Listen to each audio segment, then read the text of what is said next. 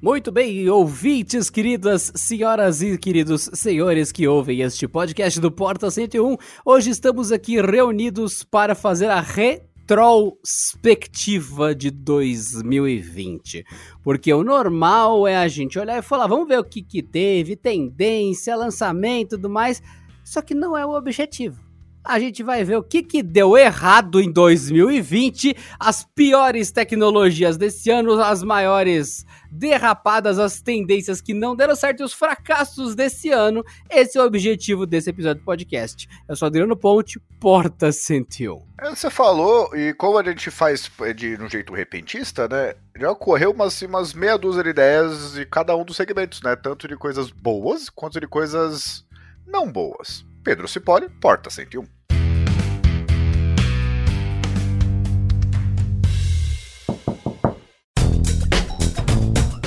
E se você for comprar qualquer coisa eletrônica nos próximos dias, acesse ofertas.canaltech.com.br, confere se o preço tá bom e já entra no nosso grupo de WhatsApp e do Telegram do Ofertas Canaltech para você nunca mais pagar caro em nada. Vai lá! Vamos ao podcast sobre 2020, o ano que foi uma merda.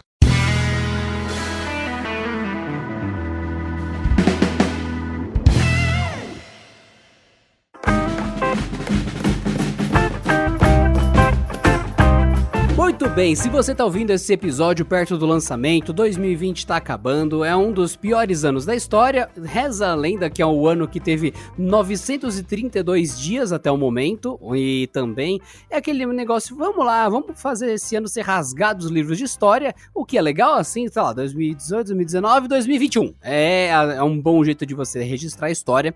Só que, naturalmente, as marcas não pararam, o mercado não parou de lançar tecnologia e existe um, um limiar bem complexo entre algo ser lixo tecnológico, ou seja, tá lançando em 2020, mas tem questões de tipo 20 anos atrás que não foram resolvidas, ou a gente finge que é normal uma bateria de 1800 mAh num aparelho topo de linha. Esse tipo de coisa. Então, dá pra gente rapidamente olhar para 2020 e falar, mas teve porcaria rodo, suficiente para encher baldes e mais baldes e tal. E eu não sei exatamente quais itens o Pedro vai relembrar, mas eu também tenho alguns aqui. A gente vai citar setores, tendências, nada muito específico, porque imagina pegar.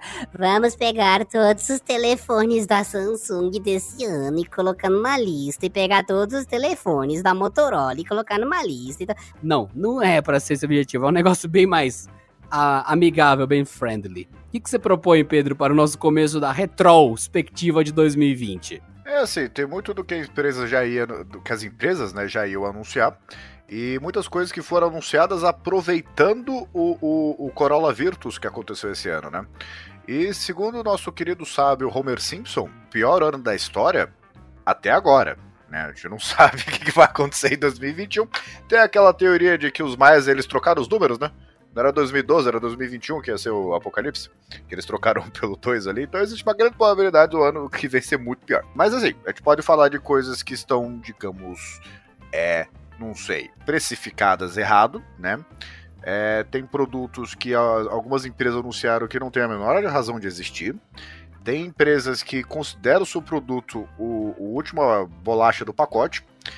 E todos esses produtos, na verdade, eles podem ser resumidos no último lançamento que eu me lembro, que é são esses AirPods Studio, né? Que eu acho que é um bom representante de muito do que aconteceu esse ano.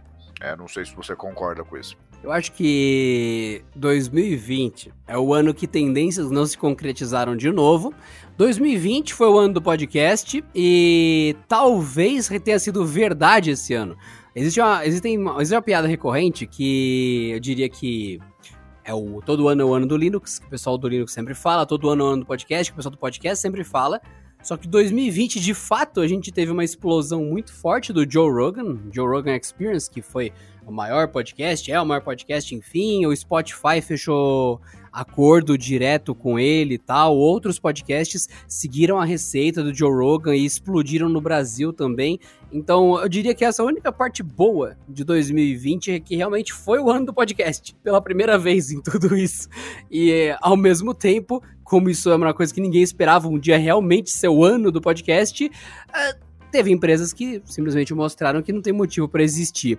Eu lembro até de um exemplo que é a Jawbone, a Jawbone né, que lá atrás, em 2014, ela queria combater a Fitbit, que é para pulseira fitness e tudo mais tal. Aí depois teve que liquidar a empresa, dizer, deixa, não tem mais. Você entra no na Jawbone, você vê que o site já era, que o negócio já era, e você para pra pensar, caramba, como tem tendência que deu errado. Você olha os produtos que a própria Fitbit lançou em 2020, deu uma estagnada violenta. Então, cara, tem muita, muita retrospectiva de tecnologia pra gente fazer desse ano. É, e mesmo porque, assim, tipo, muitas empresas esse ano acabaram, mais do que nos anos anteriores, anunciando, spamando por no do mercado, achando que, ó, a empresa vai ficar em casa, né? As pessoas vão ficar em casa. Então, o que acontece? Elas vão precisar de um computador, de um monitor, de um fone de ouvido. Aliás, esse ano, além do podcast, eu acho que foi o ano onde venderam mais fones de ouvido na, na história do mundo, né? Porque muita gente passou e continuará trabalhando em casa, então acabou fazendo um investimento maior na área aí. E, por exemplo, empresas como HyperX lançou só esse ano que eu saiba, acho que uns 15 fones, uns 15 modelos de fone. E o, isso só uma empresa, né? Então é, tem muitas empresas que acabaram, ah, não, vamos aproveitar, né? Vamos, o mercado mudou, né? Então é, é vamos surgir, vamos ajustar nossa produção de acordo. Só que tem empresa que realmente abusou e tem outras empresas que elas, assim, a própria o coronavírus da vida, ele, aliás, o coronavírus é o nome especial para isso, né? Porque muitas empresas automobilísticas, por exemplo, é, acabaram assim. No começo teve aquela discussão de, poxa, será que os carros vão ser afetados? Sim. Eu acho que muita da, das decisões dos consumidores foi, mano, eu não vou comprar um carro que, não sei, não dá nem pra viajar, né?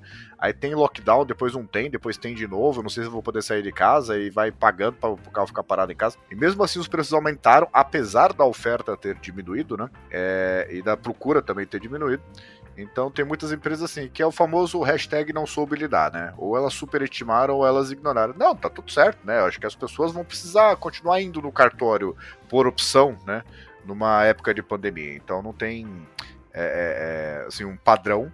Tem empresa que se deu bem, mas tem empresa que acha que, ah, não, é. Vou lançar o smartphone ideal para home office. Isso já aconteceu, tá? Tem empresa que realmente lançou o modelo com essa proposta. E Eu diria que o lance dos carros é um grande exemplo do que foi parte dessa retrospectiva aqui do, do ano, porque realmente uma tendência que foi meio que apagada, varrida do, das notícias, é justamente carro autônomo e carro elétrico de repente parece que ninguém falou de carro autônomo esse ano, que ninguém falou de, ai, meu carro é solar, ai, meu carro funciona com um pote de danoninho e, sei lá, meio frasco de Yakult. Não, não rolou mais isso, sendo que até a gente virar 2019, tá aquele negócio, não, vai ter carro helicóptero, vai ter carro bombeiro, vai ter carro gogoboy, vai ter todo tipo de carro, você não espera nem o que vai ter pro futuro, e a gente termina 2020 com a Uber vendendo o setor, né, se livrando do setor de carros autônomos, de inovação de carro elétrico e tal, justamente para parar de dar prejuízo, porque o foco agora é parar de sangrar dinheiro, porque a Uber foi uma das empresas muito impactadas pelo, como disse o Pedro, né, o, o efeito coronga, aquele filme lá e tudo mais, né, que tem aquele cara bem, é o Joker, super alegre aquele cara lá. Mas, mas, a, a gente viu que carro foi um negócio que de repente não existe mais em 2020 nas notícias. Parece que as pessoas nem andam mais de carro. E você de repente fala, quer dizer que tudo que foi prometido pode... acabou, zerou. Voltamos ao momento de carro não é mais uma prioridade.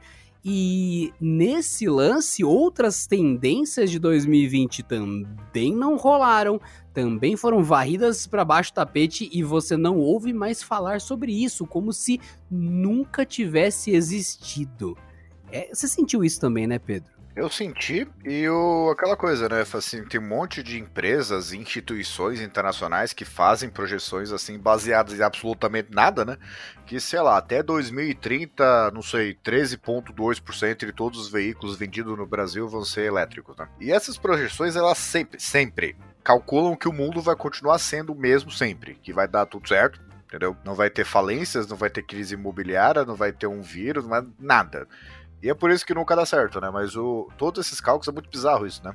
Que eles continuam a acontecer. Tem empresa que já tem promessa do que vai acontecer até 2050 em relação aos carros elétricos, né? E o, querendo ou não, esse apelo de você, no caso dos veículos, ah, o conforto da viagem, ah, não sei o que, acaba perdendo completamente o propósito quando acontece qualquer tipo de problema como esse, né?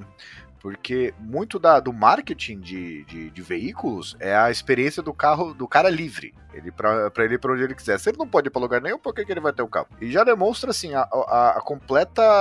É, é, como é que posso dizer? O anacronismo da, desse tipo de marketing, né? Porque ele tá meio que para um mundo que não. Já, já tá deixando de existir as pessoas não estão percebendo. Porque antes de acontecer tudo isso, muita gente já não faz questão nenhuma de comprar carro exatamente por, por tecnologias como Uber, 99, etc. E desse ano, muita gente, eu inclusive, eu realmente preciso de um carro porque é uma despesa enorme e, e é, é mais caro do que manter filho, pelo menos no começo da vida, né? E por que que eu tenho um carro sendo que eu ando pouco com ele, ele custa muito, tem que doar aquela, aquele dízimo de 3%, 4% do governo no começo do ano, chamado IPVA, sendo que eu quando eu quiser para qualquer lugar, é só abrir o celular e chamar o, o, aplicativo. Uma coisa que já estava acontecendo. Eu tenho amigos que realmente, o cara não faz questão nenhuma de ter carro. E o que vai acabar acontecendo é, só vai ter, ter carro, vai ser meio que uma commodity, né? Só vai ter carro quem realmente precisar dele na garagem disponível o tempo todo, ou quem trabalha com isso, né? Como o Uber do daqui a uns, uns 10 anos. É igual máquina de costura, né? Todo mundo usa calça, todo mundo usa camiseta, mas, cara, quantos por cento da população tem máquina de costura em casa? É muito, muito segmentado. Você precisa usar o serviço de gente que tem máquina de costura ao longo da vida várias vezes, mas você não vai ter uma, provavelmente, a menos que você seja o 0,001% da população que costura bem, ou que é um costureiro, uma costureira, e é exatamente esse exemplo do carro do Pedro. Você não precisa, por um motivo muito específico, você não tem. E tem gente que talvez fale, ah, mas, mas peraí, veja bem, tem gente que não tem condição de comprar um carro. É, então, essa pessoa já pega ônibus. Ponto. E, e, o argumento fica mais forte. Acabou. E a conversa continua. Essa pessoa já não tem um carro, ela já usa ônibus. E é legal você usar transporte coletivo, as coisas que colocam, ah, 2050 todo mundo vai ter carros voadores. Cara, se o metrô voar em 2050, eu vou querer pegar o metrô tipo, aí fica aquele silêncio, porque a pessoa tá projetando pensando na visão do mundo de hoje para daqui a 50 anos, sendo que ninguém nos últimos 20 anos projetou exatamente a loucura que seria 2020, onde tem gente que ah, falou: ah, todo mundo para de trabalhar, suspende sua vida por seis meses que vai dar tudo certo. Sendo que tem gente que literalmente trabalha de manhã para comer à noite. Essas pessoas morreram? Então, se o pessoal não foi capaz de prever um negócio previsível, a previsão de 2050 vai dar bem certo. Então, não, cara. A pessoa não soube lidar com a realidade. 2020 é a prova de que não souberam lidar com a realidade. E esse down, essa queda gigante, todo o progresso de carros que a gente tava vendo até agora, tipo, opa, não se fala mais sobre isso. Nós estamos pensando em outras coisas. Você fala, ué, Quer dizer que de um ano para o outro a indústria resolveu parar? Isso, então quer dizer que vocês não vão mais pensar na, no carro de 2050? Porque isso foi uma coisa de 2019, né? Agora você tá falando 2020, você não tá nem falando de carros. É muito complicado jogar uma, uma boa dessa, prever 30 anos no futuro, sendo que aí em 5 anos a gente viu um salto radical e em um ano, um ano, um ano, Metade do mundo descobriu que tem coisa que você pode fazer em casa e as pessoas não vão. Ai, mas eu tenho medo de deixar o cara em casa. Ele vai pra praia. Ele vai ficar tomando cerveja e não vai fazer meu trabalho. Não, ele fez. Não, ele trabalhou sim. Ele podia fazer, ele fez de casa. Nossa, que legal. Ah, puxa, eu não sabia que as pessoas realmente trabalhavam de casa. É, realmente. Aí fica aquele silêncio. Você que não tinha testado, né? Mas aconteceu uma coisa tão terrível que a gente acabou testando na marra. Pronto, o mundo mudou radicalmente em seis meses, um ano. Então, as previsões de 2050 para o mercado automobilístico autônomo elétrico devem ser refeitas com urgência, né, Pedrinho? É, eu acho que o maior feio desse ano foi o. o que, assim, foi o ano todo, todo. De janeiro até dezembro inteiro. É, é, é todo. Você pega todos os 365 dias. Eu não sei, porque assim, é, é, falar que foi um ano horrível, é claro que foi, aconteceu muita coisa. Mas o. o dá pra. Assim, é o tipo de, de período para refletir, né? Porque, por exemplo, eu acho que uma das coisas que falhou esse ano, que assim, na, na verdade, foi mostrado a falha é, é essa inércia que o mundo tem de que, ah, você vai lá, vai, vai pra escola, você sai da escola, geralmente vai para uma faculdade, aí a faculdade você vai lá arranjar emprego, pode ser estágio, pode ser um, um, emprego de entrada, e você tem que se deslocar fisicamente da sua casa até o outro lugar para ficar sentado na frente do computador. Um computador que geralmente, e eu posso dizer isso por experiência própria, quase a grande maioria dos lugares onde eu trabalhei, os computadores eram piores do que eu tinha em casa. E eu, na, no começo da minha carreira, eu tinha computadores ruins, é que onde eu trabalhava era ainda pior, né? Então é. Não, mas é, não é como se eu sempre tivesse computadores bons, né? É que realmente tem computador de 10 anos, só para ligar são 10 minutos, né? E o. E Vou criar coisa... uma marca aleatória aqui. Você usava um computador, sei lá, da, da IBIG. Pronto, IBIG, computadores. É terrível, cara. Eles não têm senso nenhum de funcionar direito. Pode Al continuar. Altec. E Itautec tem. O pior é que Itautec tem umas máquinas interessantes, só que tem empresa que compra o Itautec, deixa 10 anos parado, sem atualizar, Sim. sem nada, e fala, deve tá bom ainda. Vai virar o resultado... carro, né? Computador terceira mão. É, exatamente. Então você da Itautec que tá ouvindo, a gente até gosta das máquinas de vocês. O problema é que a galera que compra não entende tanto às vezes e acaba sujando o nome de vocês. É, então, e o, é de se questionar de essa coisa, por exemplo, ah, gravar vídeos que tem que ter um cenário iluminado, organizado, com tudo bonitinho. É, isso, de fato, você tem que ir para o lugar. Só que você, para, por exemplo, escrever o roteiro, você não precisa estar no escritório. E eu acho que grande parte das funções que a gente tem não é nem um pouco necessário a pessoa se deslocar de casa. Ah, você vai no médico, você quer encontrar lá uma, uma pessoa para te atender. Beleza. Só que para pra pensar de quantas funções de uma empresa realmente a, precisa, a pessoa precisa estar fisicamente lá. É muito pouca Até coisa. quantas horas do dia você precisaria? Por exemplo, você vai ter. Perdido no trânsito. É, você vai ter duas reuniões no dia e você tem que levantar um, sei lá, um relatório de alguma coisa, você tem que fazer o fechamento do mês. Esse dia você podia fazer isso na sua casa, desde sempre. Só que não era tão evidente, agora ficou evidente. Então, por exemplo, você trabalha de segunda a sexta, você pode ir no escritório só na terça e na quinta, que são os dias que de fato você vai lidar com documentos, assinatura, entrega, postagem. Nos outros dias você consegue fazer isso de fato de qualquer lugar. Aí agora você fala, puta, eu podia fazer isso de qualquer lugar, né? É. E bem, fazer bem. Olha que interessante. Imagina o seguinte: você vai trabalhar normal, do, das 8 ao meio-dia. Do meio-dia a uma é o seu almoço você precisava levar o seu carro no mecânico e trazer de volta. Você, no seu almoço, já está do lado da mecânica, porque você não está lá no seu trabalho, no centro da cidade. Você leva o carro na mecânica, volta, faz o seu trabalho normalmente o resto do dia. No fim do dia, você está do lado do mecânico, você pega o carro. Você acaba permitindo que exista uma vida, uma vida mesmo, não aquela artificialidade de eu estou indisponível durante o dia inteiro por causa do trabalho. Não, não, não. O seu almoço, você não precisa ficar almoçando olhando pro teto na empresa. Você podia estar tá, de fato almoçando de verdade em casa e resolvendo alguma coisa no almoço. Isso não muda o seu dia de produtividade, mas muda a sua qualidade de vida. E, bom, isso coloca mais ainda questões. Vamos falar do carro?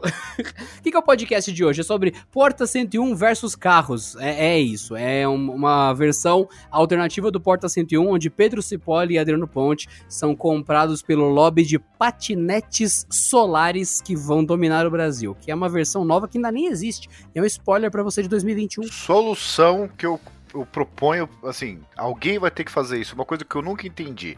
Já que carro já vai virar essa coisa que vai ficar encostado, de verdade, eu quero entender por que, até hoje, até hoje, é, é, tem o limpador de para-brisa, que joga aquele jatinho no para-brisa que ele vai lá e limpa, beleza. Tem que encher aquela desgraça. Toda hora, e todo mundo esquece. Só percebe quando fica. E não acontece nada, não sai água nenhuma. Por quê? Pelo amor de Deus, alguém dá uma resposta engenheira para mim. Não pega aquelas gotinhas que ficam pingando do ar condicionado e joga no reservatório do limpador de para-brisa. Alguém explica por que, que não fizeram isso até hoje? Acho que é mais fácil desviar a gasolina ou álcool do tanque pro para-brisa. Aí já limpa, já fica tudo da hora, tá tudo certinho. Você tá, ah, tá sujo o vidro, joga a gasolina que limpa. O que você acha, Pedro? Eu acho que assim, tem, tem um risco, não sei, de dar merda, entendeu? Não, acho que não. A gente, a gente vai pensar nos riscos aqui e a gente já volta para falar isso com vocês.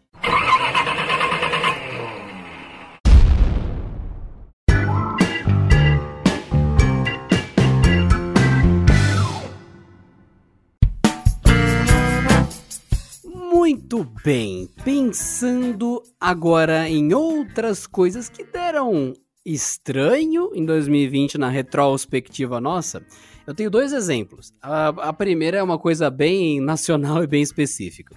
O Brasil ele não é para iniciantes, ele nunca foi. E a Nintendo tinha vazado do, do Brasil, tinha batido asa. Porque é difícil aqui. Aqui você produz uma coisa, você produz um item. O governo vai te tributa. Aí você vai e vende, te tributa de novo. Você paga o tributo, ele tributa o tributo, é uma loucura. Chega uma hora que você fala, olha, não vou nem mais vender nada.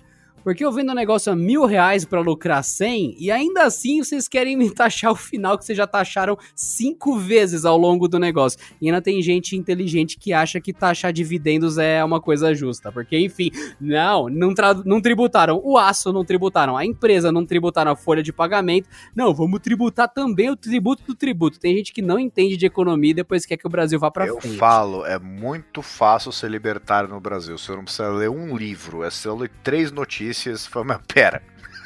tem alguma coisa errada. É, então você fala, tem algo errado. Peraí, como assim? Eu pago imposto, eu pago funcionário, eu pago imposto de funcionário, os funcionários pagam imposto, tá tudo certinho, tudo legalizado, e na hora que vem o lucro também tem imposto, e na hora de distribuir também tem. Peraí. Não é melhor você estatizar o negócio logo, já que vocês querem tanto assim? Enfim, né? Deixa lá, isso é para outro podcast, porque o Brasil não faz sentido. Isso é de muito tempo já. Tem quantos anos que não faz sentido, Pedro? Que é uns 100? Eu acho eu que 520, não... né?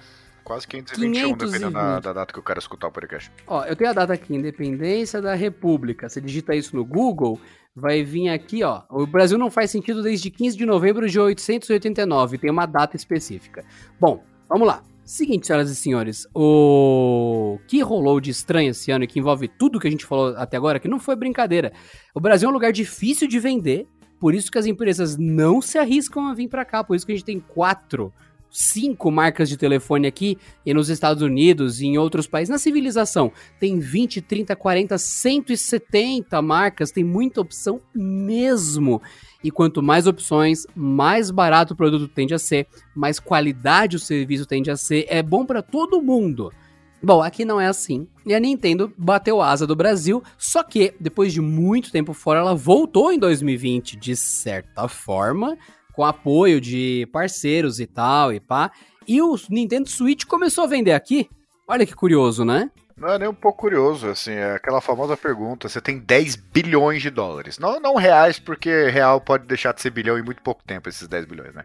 10 bilhões de dólares, dinheiro de verdade, assim, de uma moeda de verdade.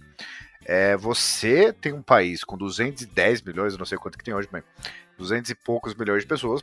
E, meu, por que não investiram no Brasil, né? Por que não, não começar alguma coisa ali, porque afinal a gente tá falando de um público de 210 milhões de pessoas. E aí você vê que assim, é, tirando algumas empresas que assim aplicam uma energia enorme em conseguir lidar com a situação aqui, tem outras empresas, que é o caso da Nintendo, que ela aplicou uma solução muito inteligente. Primeiro que ela é, é a segunda vez que ela, ela saiu, né? Só que agora ela entrou, só que ela tá naquela distância, tipo, é, eu tô aqui, eu tô te vendo, mas você não chega perto, né?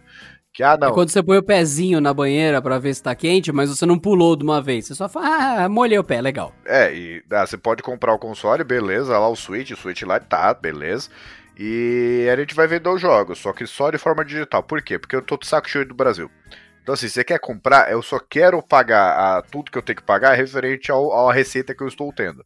Agora, chegar a investir milhões ou bilhões em produzir alguma coisa aqui, tentar fazer negócio legal para baratear, baratear coisa, não tenho o que fazer, porque esse país é louco. Ele, sinceramente, tem uma política anti-empresa.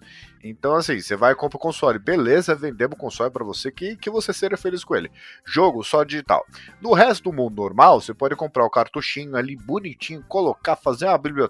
No Brasil, não. É só o digital. Por quê? Porque aí é terra de louco. Assim como a Sony, né? Sony, ela, ela vai fabricar algumas coisas ainda, mas ela chegou uma hora aí.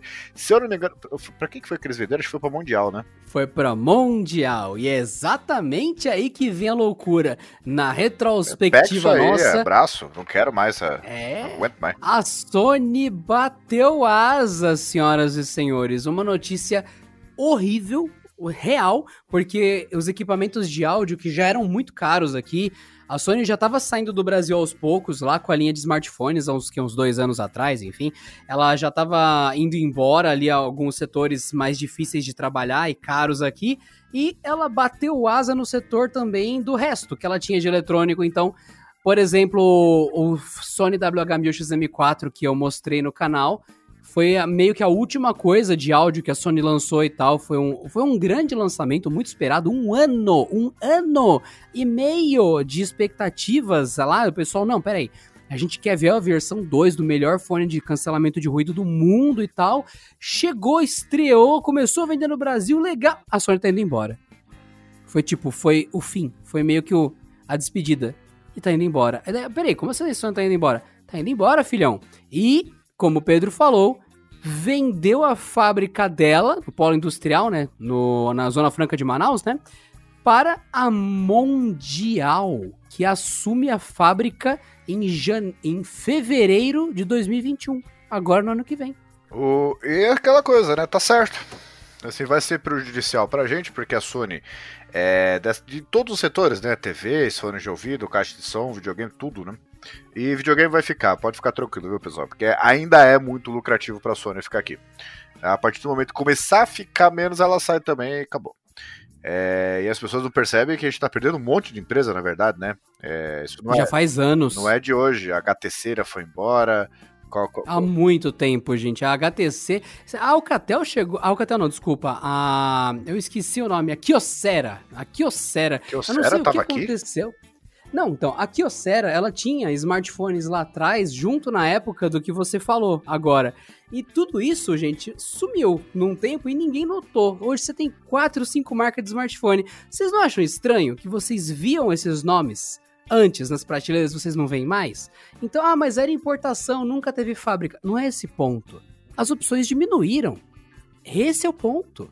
Eu falei uma marca que ninguém nem lembrava. Qual que você citou antes, Pedro, da Kyocera? O HTC. Então, um, um ótimo exemplo, gente, de coisas que foram sumindo. Ah, mas muitas dessas fecharam. Ok, mas só que elas já fecharam longe daqui, já não vendendo mais aqui, cara. É. E aqui o sério ainda existe, eu, tá, gente? Foi só um exemplo ó, que eu lembrei da época de smartphones. Eu lembro que tinha HTC quando você ia na loja, sei é lá, da, da Vivo, da Claro. É, então, você ia na loja da Vivo, na loja da Claro, e você via várias marcas lá que algumas já não existem mais e outras bateram asa.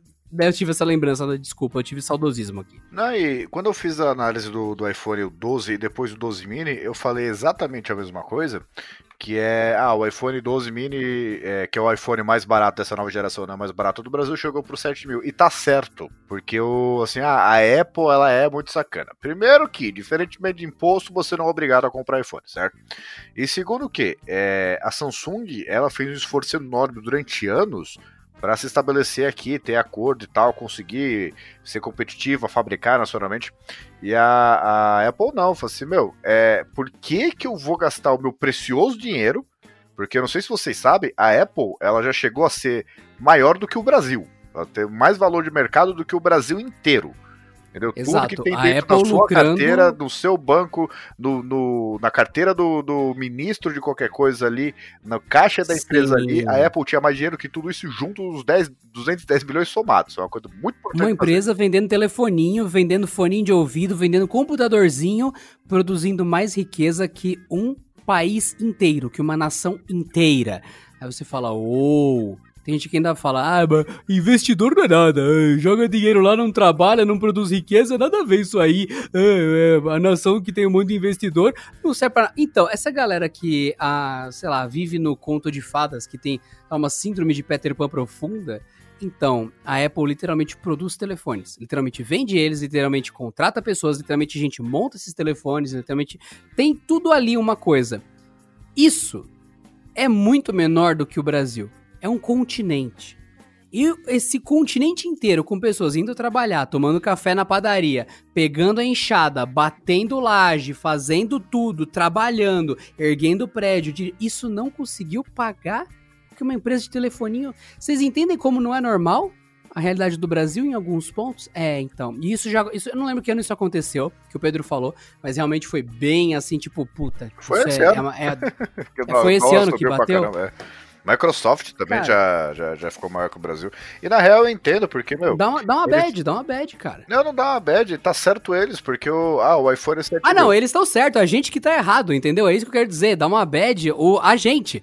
É aquele negócio, né? A gente ataca. A gente ataca o sintoma e não a causa, né?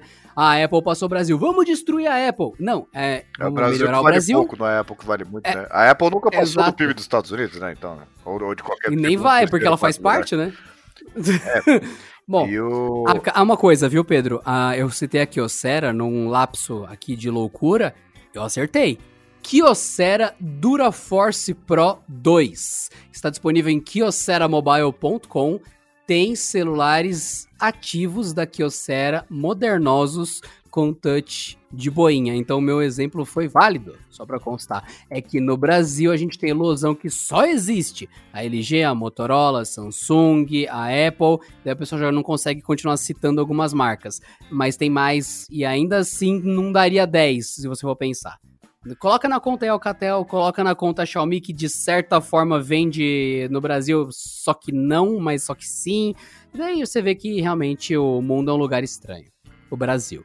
É, e o que, que a Apple fez? Falou assim, olha, não vou investir no país de vocês, porque uma coisa é a empresa chegar a investir porque ela quer, e outra coisa é porque o governo fala, ó, ou você quer vender os seus produtos aqui, ou você é, com- assim, compra um terreno ali, paga imposto, que é o diabo, vai lá, contrata um monte de gente, monta a fábrica, que vai inclusive dificultar a saída da empresa depois, né? Ou a gente vai taxar o- tudo quase 100% que vocês trouxeram lá de fora. Basicamente assim, não é uma proposta, né? É meio que um estelionato quase, né? Você escolhe ou, ou se ferrar ou se ferrar menos, né? Só que aquela coisa, o dinheiro é da empresa e ela faz o que ela quiser. O que que a Apple fez? Eu acho corretíssimo, inclusive. Meu, é, quanto que é a taxa de importação? Não importa, bota na, na tabela do Excel ali, converte e vocês que paguem. Não gostou? Vai lá e reclama com o governo de vocês, o imposto é de vocês também. A gente não tá ganhando o imposto que vocês estão pagando sobre o aparelho, né? Segundo, olha, o, o que vale do mundo é dólar, não é real. Vocês brincam com a moeda de vocês como se fosse engraçado, né? De vocês chegou a quase 6 e tem o risco de bater 7 em 2021. Nossa, 2021 chega, que gostoso que vai ser.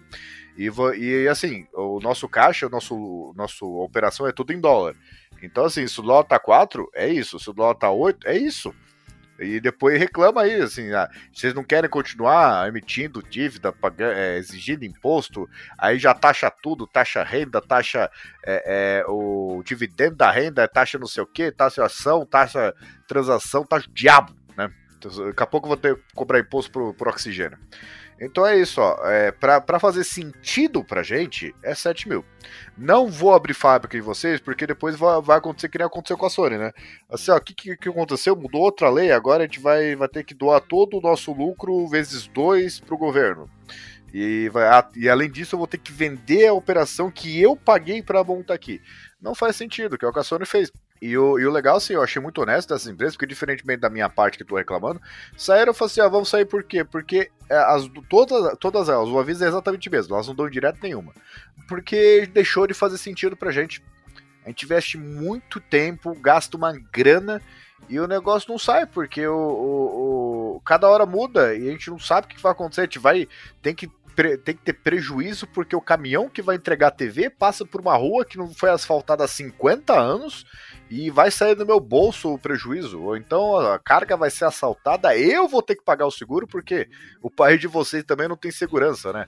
Então, qualquer um pode ser assaltado em qualquer momento e por qualquer motivo, né? Então, eu acho honesto isso, e isso, anotem, é o que vai continuar acontecendo, porque, ah, esse negócio de não, as empresas são sacanas. Não, empresas, assim, se, se elas tivessem certeza absoluta que viesse lucrar aqui, garanto pra vocês, é abrir escritório, é abrir fábrica, é fazer um diabo lá, tudo pra tornar mais barato, tudo. Só que aqui virou uma coisa hostil para essas empresas. E eu entendo, assim, mesmo tendo trabalhando com valores assim, tipo, digamos, um milhão de vezes menores do que essas empresas trabalham, eu faria a mesma coisa. Eu assim, olha, já deixou de fazer sentido e vai ter menos de marca de TV, vai- o que significa que os preços vão aumentar, porque é aquela coisa, né? Menos concorrência, os fabricantes eles começam a ficar um pouco mais suaves, né? Um pouco mais relaxados na hora de colocar o preço. E não raro assim, por exemplo, o, ah, o iPhone foi anunciado por 7 mil. É, a LG lançou o G8X no ano passado ainda, que é um modelo nem top de linha deles, né? Porque ele está abaixo do G8 oficial do mercado internacional por 6 mil. E ele é muito menos telefone do que o iPhone. O Galaxy Fold, Z Fold aí, blá blá blá, que, que, a, Samsung fica inventando um atrás do outro, chega por 11, 12 e, e as pessoas, ah não, porque é diferentinho. Tá tudo bem, mas o preço continua sendo muito caro, né? Então isso vai acontecer cada vez mais e é aquela coisa, você pega um Galaxy A10, não, o A11, chegou no Brasil por R$ 1.799. E esse é, em teoria, porque vamos esquecer aquele A01, A01 Core, A01S, que isso aí não presta, isso aí é tampo de mesa é, calço de mesa, né? Esse é o celular mais barato que você encontra na Samsung. E o preço é R$ 1.800, também conhecido como 1.8 salário mínimo, né? Então é, eu acho que é uma, é uma, uma, tristeza isso, porque eu acho muito louco essa história de que a gente está trabalhando com uma coisa que custa mais de salário mínimo, que é o modelo mais básico da empresa. Então é. Tem que. Ah, tem que ter reformas, tem que. Não, tem que ter uma demolição do que está acontecendo, porque tá tudo ficando muito caro, muito rápido, né? E, o, e virou normal fazer aquela coisa. Eu lembro quando eu comprei o Lumia 920, que era o top de linha da Nokia do ano. Eu paguei não era nem mil reais. E, e, era o principal modelo da empresa. Isso não faz tanto tempo assim, viu, gente? É 2014 ou 15, se eu não me engano. E o. É um baita aparelho, é o melhor que a Nokia tinha no Brasil. E eu paguei. Tudo bem que era uma promoção, mas era mil reais. É pou, pouco mais E agora você pega a promoção, que é um Galaxy Note 10, que já tá uma geração e pouco para trás. Sim. O S10, que já tá quase duas gerações para trás. Você vai pegar na promoção, você vai pegar dois, três mil reais, dependendo aí, né? Não, é mais de 3 mil reais, né? Que aparece lá no canal Tech Oferta com, com uma bastante frequência até, que é 3.200 alguma coisa. E o. Ah, é um baita aparelho. Sim, só que é da geração passada numa baita promoção. Então, assim, é, são vários comprometimentos dos comprometimentos dos comprometimentos. E, assim, só para fazer um link com o carro do, do que a gente fez lá no primeiro bloco, é, existe um risco, e isso vai, de novo, vai continuar acontecendo cada vez mais, de o Honda Civic parar de não chegar mais no Brasil. Porque ele era um carro que era ok, o custo-benefício era alto. Aí chegou em 2017, se não me engano, uma versão por 115 mil. Tem versão agora por 150 mil, porque, de novo, Brasil não faz nada, tá? A única coisa que ele faz é importar e, e arrecadar imposto. Ele, ele, nada se fabrica aqui. E é tudo, tudo em dólar, né? E é, aí chegou que nem o HRV também, chegou a 140 mil, 150 mil, alguma coisa assim. E as pessoas não estão comprando mais, porque, ah, pô, é um baita carro. É, mas não é 150 mil reais de carro, né? Então já não tá deixando. Isso vi um rumor, né? Já tá fazendo, deixando de fazer sentido pra, pra Honda trazer um carro que é o pé de boi de qualquer lugar do mundo. E aqui é o, são 150 salários mínimos. Isso vai acontecer cada vez mais. Não é a empresa que é sacana, não faz sentido e tem um monte de regulamentação de coisinha aqui, não sei o que, e o governo, não, você seu amigo. Sabe o que, que eu vou fazer? Eu vou mandar as empresas agora colocarem 114 airbags no carro. Aí o que, que as pessoas fazem? Vou bater palma, né? Não, caramba, é. Não sei por que, que não fizeram isso, né? Empresas malvadas. Aí chega uma empresa aqui na Honda tudo bem, vamos colocar 114 airbags no carro. E agora ele vai custar Y e vocês pagam esse Y, porque é lei, porque eu não tô nem lucrando direito com, esse, com os airbags, né? E o, isso vai, assim, um carro que hoje a gente vê como um baita carro, ah, meu Deus, um Honda Civic, carro de patrão, ele é um pé de boia, tipo Corolla, que, que também existe risco de sair do Brasil. Não, não faz sentido mais. Ele é um carro que qualquer adolescente tem em qualquer lugar do mundo. E aqui a empresa ela, ela não consegue colocar um valor que faça sentido pro brasileiro. É óbvio que tem uma margem de lucro enorme. Só que não faz sentido, tipo, metade do carro ser imposto. Você concorda que assim, você vai, 150 mil, a versão top de linha, blá blá blá.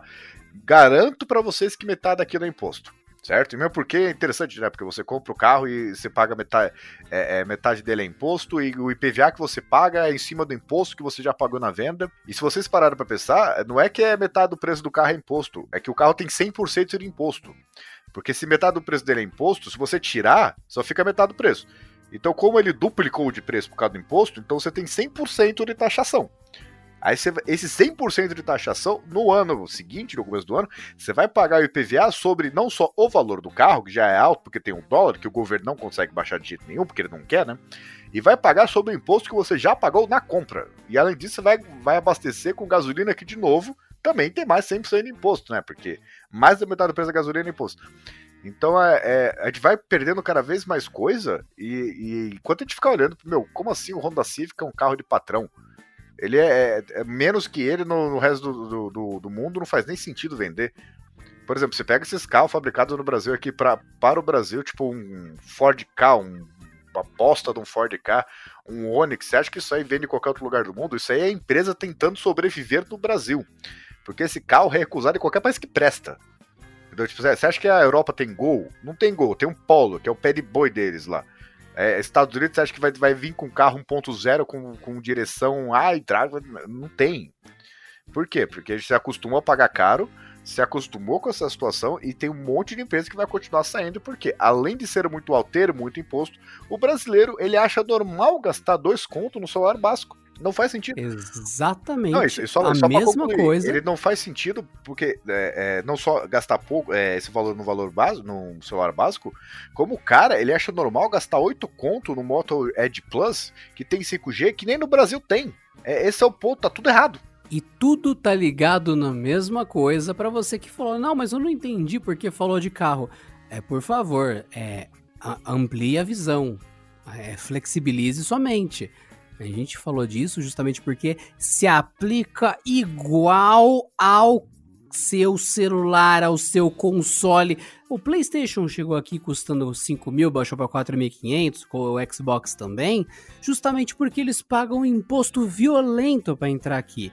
E quando você faz isso tudo com eletrônicos, você chega num momento que você tem aí celular custando 12 mil reais, 14 mil reais, 8 mil reais. E isso não é normal. Ah, mas isso é para quem não tem. Então, mas para quem tem dinheiro, vamos dizer um cara que ganha 10 salários mínimos. Esse cara vai gastar 10 salários mínimos num celular. Você fala, não, peraí, que absurdo. Você pode encher a cara, sei lá, de cup noodles de. Pra ser assaltado chegando na esquina, mas Exato, continue. você pode encher a cara de cup noodles e Coca-Cola, sei lá, enfim. Você ter o ataque de sódio supremo na sua vida com esse dinheiro por meses, mas ele só compra um celular. Você fala, pera. Isso mostra que realmente o Brasil não produzir nada, né? só, só trazer de fora. E até as empresas que teoricamente são nacionais, que teoricamente tem fábrica no Brasil, ainda assim tem celular de 10 mil ali para entregar. Você fala, é, a coisa tá perdendo o controle. E nisso, a gente chega em mais uma parte interessante da retrospectiva aqui, que é uma tendência que não foi e que acho que descobrimos para onde ela vai.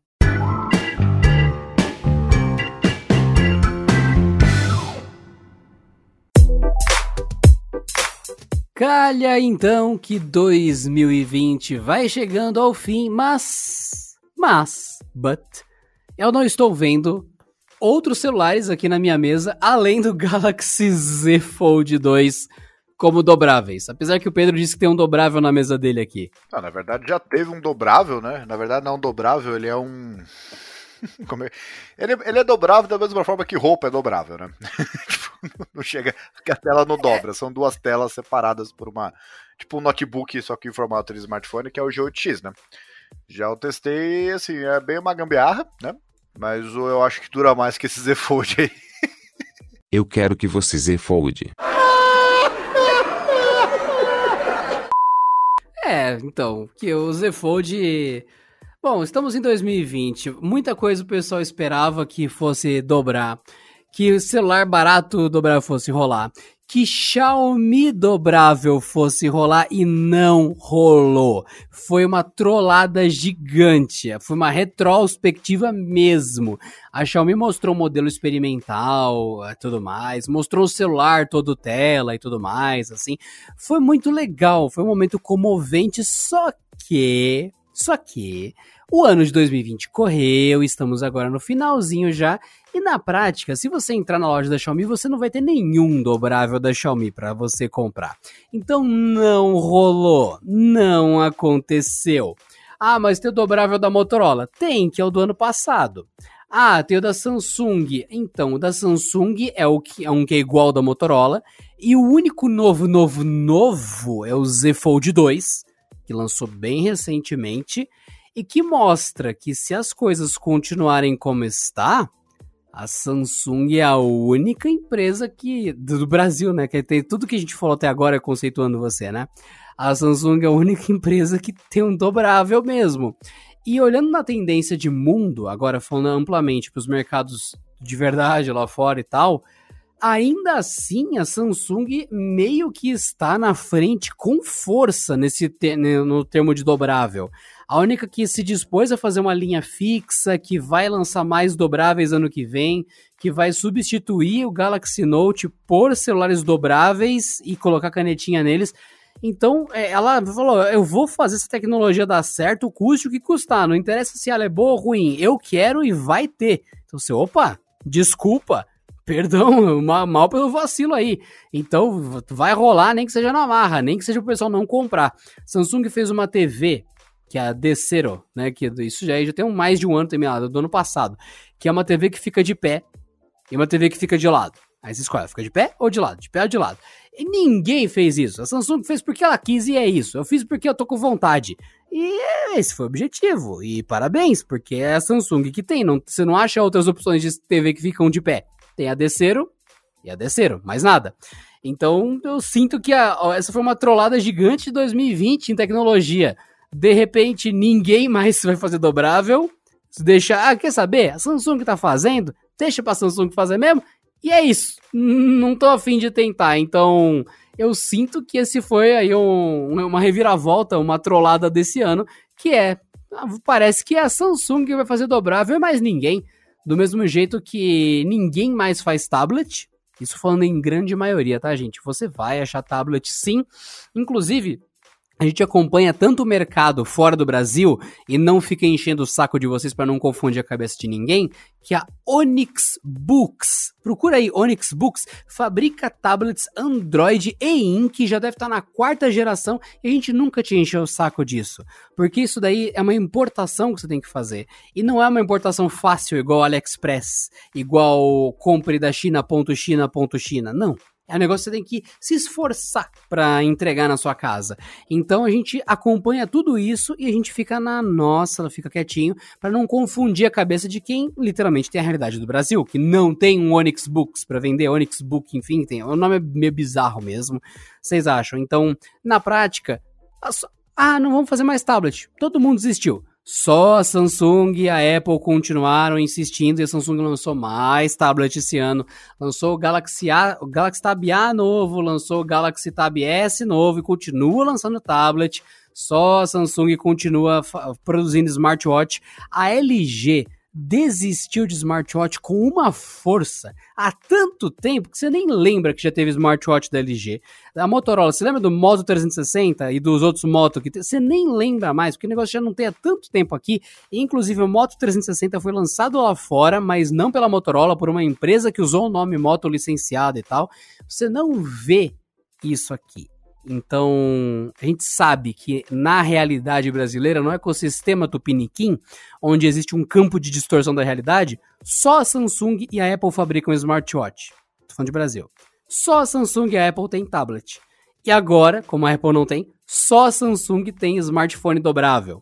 Que o Pedro citou da LG, mas eu não sei se ele é um dobrável. Eu acho que ele é um celular com dobradiça que é outra coisa, né? Um notebook não é São é dobrável.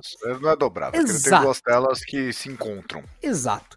Então eu diria que 2020 foi um ponto assim de virada, porque nada foi mostrado de diferente em dobrável. Até o Galaxy Z Fold, ele é, é, é uma versão um pouquinho melhorada do que a Samsung já tinha.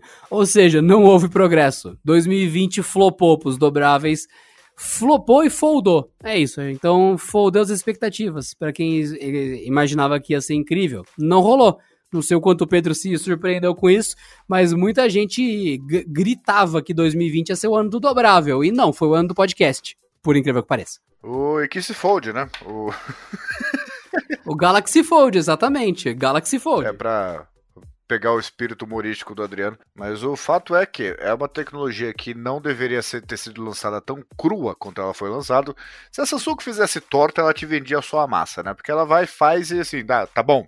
Aí vai lá, pega a torta e deixa mais um minuto no forno. Aí depois a mesma torta pra vocês. Fala, é agora, tá bom? Sendo que o ideal seria umas, uns 30 minutos, né? Aí fala, mais dois minutos. Aí, e agora, tá bom? E vai, vários produtos crus, né? Caros pra caramba, né? E nesse caso não é nem uma questão de lucro, né? A tecnologia em si é cara.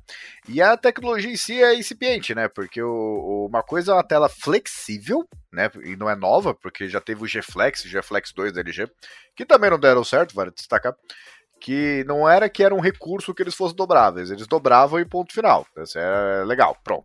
Era, eram smartphones côncavos, né? Mas o ser dobrável é, ainda não foi resolvida a questão daquela linha que fica no meio ali e você está esmagando os pixels, né? Não adianta dizer que, ah, que nem essa conversa é muito recente, não tem nem dois anos de primeiro modelo dobrável. O fato é, é que os pixels, eles dão os, os até os pixels físicos, né, os LEDs físicos ali, eles não de uma hora para outra decidiram ficar flexíveis. Não é assim que tecnologia funciona. Então é a Samsung ela tem essa pegada mais experimentalista ainda que de novo eu acho que ela lança produtos muito antes deles estarem de fato prontos. Mas o, o fato é, é uma empresa corajosa em fazer isso. Teve gente corajosa a ponto de comprar esses modelos, porque é aquela do coisa do early adopter, né? O cara ele quer ser o primeiro a experimentar aquele negócio ali. Nesse caso, para mim, o ticket de entrada para você experimentar era muito alto, inclusive até fora do, do Brasil, né? Porque e tem questão comparativa, né? Mas o lá custava 2.500 dólares, que é duas vezes mais caro do que o iPhone é mais caro e tal. E aqui ele chegou num preço mais razoável, né? Mas o fato é que assim, a tecnologia não está pronta, não adianta as empresas tentarem falar que ah, não, é agora confie em nós, né? Não, não tem nem nenhuma especificação de, de aquela película que eles colocam, fica nojenta depois de você encostar tipo um, um, dedo ali, por mais que você acabou de lavar sua mão, sabe, com, com sal, de, com tudo. E você encosta ali, fica nojenta, não tem nem especificação se você pode tirar aquela película ou não. E você não tem aquela confiança de você usar e dobrar, não, tá tudo certo. Você fica até meio inconscientemente, não, eu não vou. Será que eu preciso abrir o celular mesmo? Porque vai ser mais uma abertura que vai acontecer. E independentemente da resistência que eles querem colocar nessa dobradiça, na, na parte da, dos pixels que dobra, é, o fato é que vai quebrar mais rápido. Não, não tem um substituto ideal para não tem. E a Motorola fez aquele AUE todo com o Razor lá, o V4, né? Porque teve V3, o V4, que é o Razor 2019, que é o intermediário lá que dobrava. E pode reparar, é, é, passou assim, ah, começou março, tudo bem que teve a parte lá do coronavírus, né? Mas passou, os meses foram passando, foi. Não, não fala, não fala. Vamos lançar o Edge aqui, entendeu? Finge que não aconteceu! É, shh. Vamos lançar o Edge, que é o smartphone que, na minha opinião, caiu demais, tá ligado? Até a tela ali, ela foi demais ali. Eu não quero olhar o celular de lado, não tem nada que, de importante ali. Lança o Edge, que tem uma tela totalmente. que vai até a porta. Mas não fala do Razer. Não, não, deu certo sim. É que a gente não quer falar exatamente porque deu certo. Não fala do Razer, senão ele volta. Não fala é. do Razer. Não. Shhh. Eu chegou Ai, caro, caraca, que é o diabo. O Razer é bonito. Mas, mas é... O Razer é bonito. Não, não, cara, não... não, então, é isso. Ele é bonito. Esse é o é, problema. É, Você não cola na parede, então, bonito, mano. Não né? usa como smartphone. então, é complicado Tem isso. Bateria, eu sinto que o Fold ele entra nisso. O Fold ele entra nisso, apesar que ele tem uma bateria gigante, tem uma RAM ótima, mas ele é frágil. Ele é muito frágil. Eu disse no vídeo do Canal Tech que se eu tivesse que usar um dobrável, eu usaria ou o Razer ou o Z Flip. Como o Z Flip tem mais bateria, eu optaria pelo Z Flip. Porque o que acontece? A tela dobra, ele vira uma concha, isso tanto o Razer quanto o Z Flip. E se você põe no bolso, protegido. Você dá um soco nele, protegido. Você tem o Fold, a experiência do Fold é complicada, porque ele é ele é tão grande que ele é muito mais fácil de falhar e é mais fácil de entrar coisas ali e ele não fica compacto igual o Flip e o Razer para ele se proteger e se esconder. Ele vira uma pedra, uma meia pedra no seu bolso aberto, ele é uma pedra inteira. É complicado e apesar de todos os dobráveis terem essas características diferentes, todos eles são em comum nada resistentes à poeira ou à água. Caiu na água, acabou, perdeu. Ah, então, passei, nossa, que poeira no. Já era, entrou na dobradiça. Estragou a dobradiça com poeira. Então, ai, sinceramente, é, é, complicado. Muito complicado. Isso no cenário ideal de uso também, né? Porque para pensar que, ah, não, se você usar desse jeito aqui. É que nem você projetar um carro que você usa bem, só que você esquece que as ruas do Brasil tem valeta que o carro ele engole o seu carro, né? E buraco em tudo quanto é lugar que ele surge, né? Então, assim, não adianta você projetar para o cenário É tipo o Pedro chegando é tipo o Pedro chegando com o carro ali perto do Canaltech, que o carro fica em três rodas, porque a rua foi projetada em cinco ângulos diferentes. É. Tem que passar com uma troller ali. É inacreditável como aquela vala é horrível. Se você for de frente, você bate a frente. Se você for de lado, não tem um ângulo. Não tem. Que você não fica com o carro de três. Nossa senhora. Eu entendo os caras que compram o carro mais alto pra, pra não ter que lidar com essas coisas, né? Mas aí eu acho que a prefeitura fica preguiçosa, tá vendo? Os caras estão comprando carro alto. Não conserta o buraco, não. Tá, tá, tá resolvido. Mas voltando ao, aos dobráveis, o que acontece? Não está pronto. Da mesma forma que eu digo até hoje. E o Adriano, ele vai discordar, mas ele vai ficar quieto, porque senão vai virar um outro podcast. Da mesma forma que eu acho que o, os relógios, os smartwatches, eles não estão prontos a ponto de oferecer uma experiência boa, seja autonomia de bateria, porque os, cara, os, os modelos que oferecem muitos recursos duram só um dia, perde o propósito, registração. Outros modelos são só tipo uma extensão do seu smartphone. Para mim é uma tecnologia que ainda precisa de anos para ser considerado minimamente útil ainda, né, do que, do que essa história de essa lenga-lenga de que eu não quero tirar meu celular do bolso. Então assim, não, não, não precisa tirar o celular do bolso com ele na mão em vez de ter que ficar tirando, ah, meu, não, uma notificação, caramba, li o cabeçalho do bem. Para mim é uma tecnologia que, ainda que seja mais madura, obviamente, do que os modelos dobráveis, não está pronta para interessar a Pedrinho. E o Adriano discordou de tudo que eu falei, tenho certeza absoluta. Eu tô quieto porque para mim o, o, Motorola Edge Plus é o melhor smartphone de 2020, Ah, tu não sabe beleza? nada, você vai ser proibido de fazer análise, velho eu vou usar esse telefone, eu vou comprar essa coisa no Natal pra mim. Não, tá errado. Tá, na verdade tá errado. Ele tem não sei quantas polegadas, mas você tira uma, né? Porque metade das polegadas tá tudo na borda. Ah, que inferno. Não... Eu quero que os meus dedos tenham tanto direito de ver a imagem quanto os meus olhos, beleza? Ah, entendi, entendi. É, porque é, é, é tubarão, né? Tem um de cada lado. Faz o menor sentido. E o, enfim, é, então acho que a Motorola lançou, tanto que ela anunciou duas novas linhas, né? Que foi a Fusion e a, e a Edge. Eu acho que exatamente fazer. esquece o Razer, tá? E a Samsung, bah, Samsung fez que não aconteceu, né? Ah, o modelo explodiu, lança o próximo. não tem problema. E a vida que segue, né? É, e vida que segue. E continua a experimentação. E eu acredito que essa é uma tendência que ninguém esperava. Acabaremos com mais um segmento de inovação muitas aspas, em inovação, que só a Samsung controla. Novamente falando de Brasil, tá? Ah, mas a Vivo, a Vivo lançou. Não interessa. Não vende no Brasil. Ah, mas a Quebec lançou. Não. Ah, mas o novo Kyocera. Não. Então, novamente, só a Samsung vai controlar a questão de dobráveis e tal. E é uma tendência que eu não esperava. Eu achei que ia ter uma invasão dobrável em 2020. E, bom, é, isso que a gente nem falou de Realme que ia vir pro Brasil, não ia. Ia, ah, não, mas não, a gente vai chegar, mas vai ter celular importado a princípio, que na real a gente não chegou. Você fala outra bagunça igual a Xiaomi, aspas, entrando oficialmente no Brasil, fecha aspas.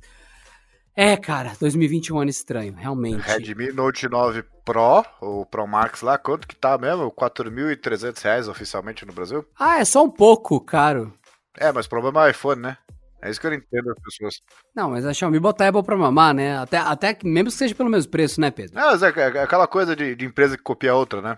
Ah, não, vou, meu, meu, celular tem 2 GB. O meu tem 4. Ah, o meu celular ele tem a tela de 6 polegadas. O meu tem 12. Ah, eu, eu, eu, uso conversão de dólar de 10 para eu vou usar 20. Entendeu? Eles perdem a mão e até coisa negativa. Eles querem dobrar a meta também, né? Porque 200 pila. Smartphone não é do mundo, 200 dólares. Aí vai 4.200 aqui, porque aqui ele é um modelo premium. Ele é o Civic dos celulares, né? O celular qualquer pé de boi no, em qualquer país decente tem. Só que aqui, aqui ele é premium. Ele tem um conjunto de câmeras e uma cor sofisticadíssima. Não, não tem. Sinto muito. Não tem marketing que me convence. Mesmo porque, assim, por estar no segmento, fala, tá, tá bom. Ele é porque Redmi Note 9 é premium, tá, beleza. Valeu. Claro, eu vou publicar a sua frase. Sim, eu vou falar que a Xiaomi falou que o modelo da Xiaomi é bom. Beleza, então tá tudo certo. É, porque isso já aconteceu. Xiaomi é bom, diz Xiaomi. Exatamente. Fonte Xiaomi, né? e o... Ai, ai. E o pior é que a gente gosta da Xiaomi, Sim. vocês que estão ouvindo. Tanto é que eu estou usando nesse momento um smartwatch da Xiaomi. E em algum momento esse podcast ia chegar em relógios, que o Pedro sabe que é uma virtude ah, mas minha. Antes, antes de continuarmos, Adriano, quantos relógios você tem sob o seu poder nesse exato momento? Seus? Meus, só meus. Um Amazfit Bip que quebrou, um Amazfit GTR2 que chegou e não tá lendo minha pulsação, e um Amazfit GTR1 que tá no meu pulso nesse momento ligado. Só três? Porque se tem um só. Todos os demais foram presentes de Natal. Eu comprei a Amazfit Neo, que é um modelo Amazfit Neo, né? Pra quem já viu, tem vídeo no canal Tech. Amazfit Neo. Cara, eu comprei um pra minha esposa, um pros meus parentes, um pra cada um. Cara, eu fui, eu fui, eu fui pra Natal. Tava 170 pau alguns, eu falei, beleza, reais, vou parcelar reais, essa merda aqui. É, 170 reais na promoção que eles estavam. Vou parcelar isso aqui, que dá pra parcelar no AliExpress, fica a dica.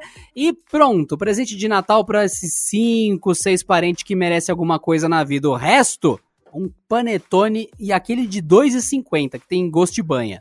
Gosto de banha. Gosto de banho. Exatamente, ué. Tem panetone que tem gosto de álcool, não sei se você já percebeu, que ele cheira álcool, você morde, você, você aspira, parece que você ficou bêbado aspirando perto dele. E tem panetone que tem gosto de banha. Então, é a segunda opção. E tem aquele seco, seco, seco que vende na padaria, que parece pão decorado com frutas. É, verdade, né? Mas o, o assim, juntando todos esses assuntos, né, vai os dobráveis, que não foi para frente, apesar da inércia da indústria, né, e, muita empresa de, ah, lançou, ninguém nunca viu.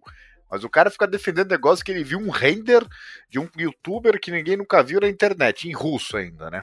Sendo que nunca pegou na mão dele ou usou ou gastou do próprio bolso para ter para defender, mas enfim.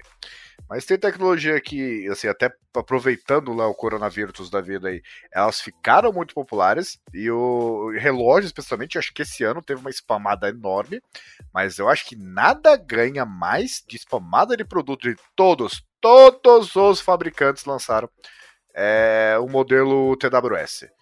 É, é, meu, todas as marcas. É inacreditável. Marca que você vê saindo do ralo, não, não aparece faz muito tempo em lugar nenhum. Tem o modelo TWS da empresa.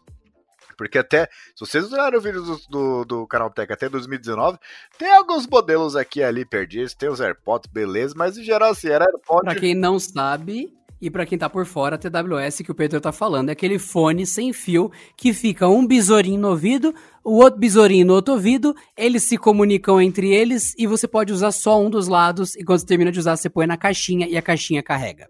Pode continuar. É que tem o case de carregamento, né? E o, o, A gente falava basicamente de, dos AirPods, né? Alguns modelos, EcoBuds aí, que não tem no Brasil também. E dos AirDots, né? Da, da Xiaomi.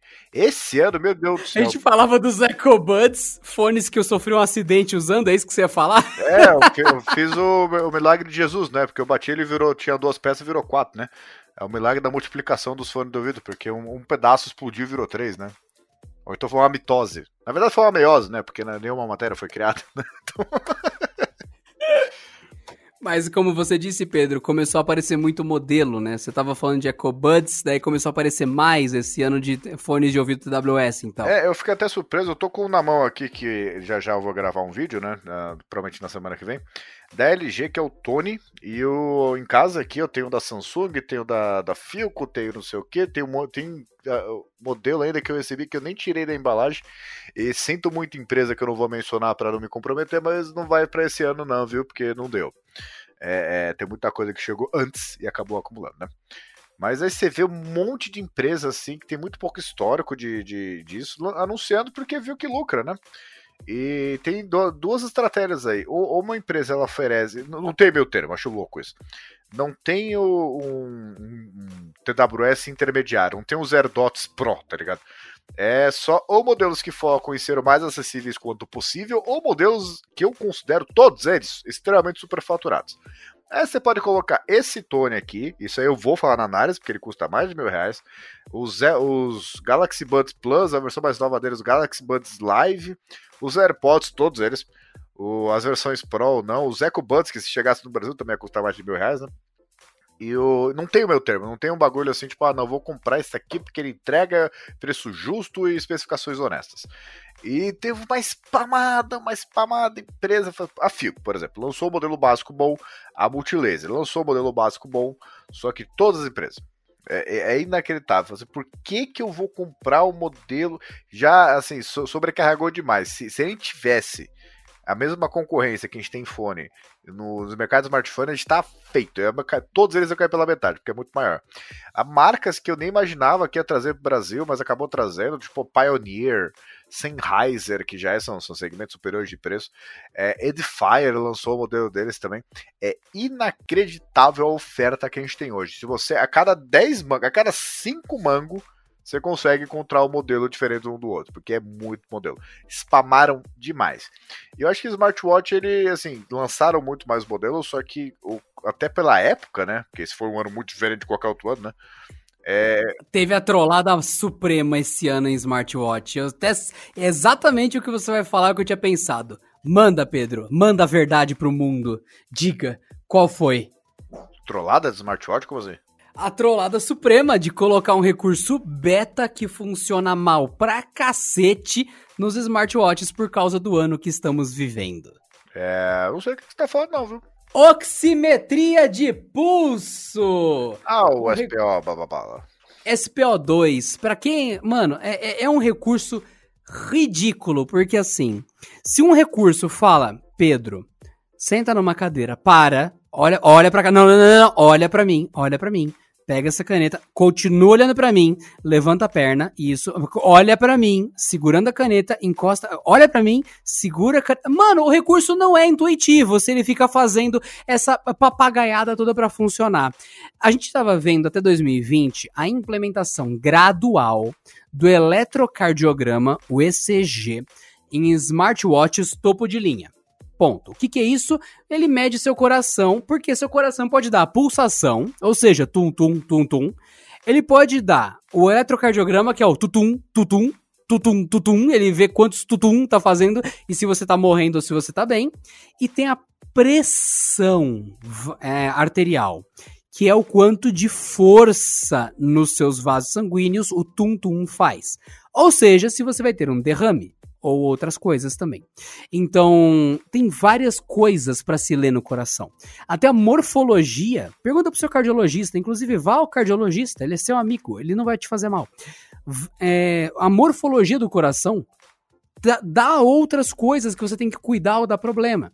Tem um negócio chamado válvula no seu coração, no seu corpo e tal, e tem má formação de algumas válvulas que fazem as pessoas ter alguns problemas, e daí precisa de cirurgia. Então, o coração tem muitos dados, não é só saber se ele pulsa.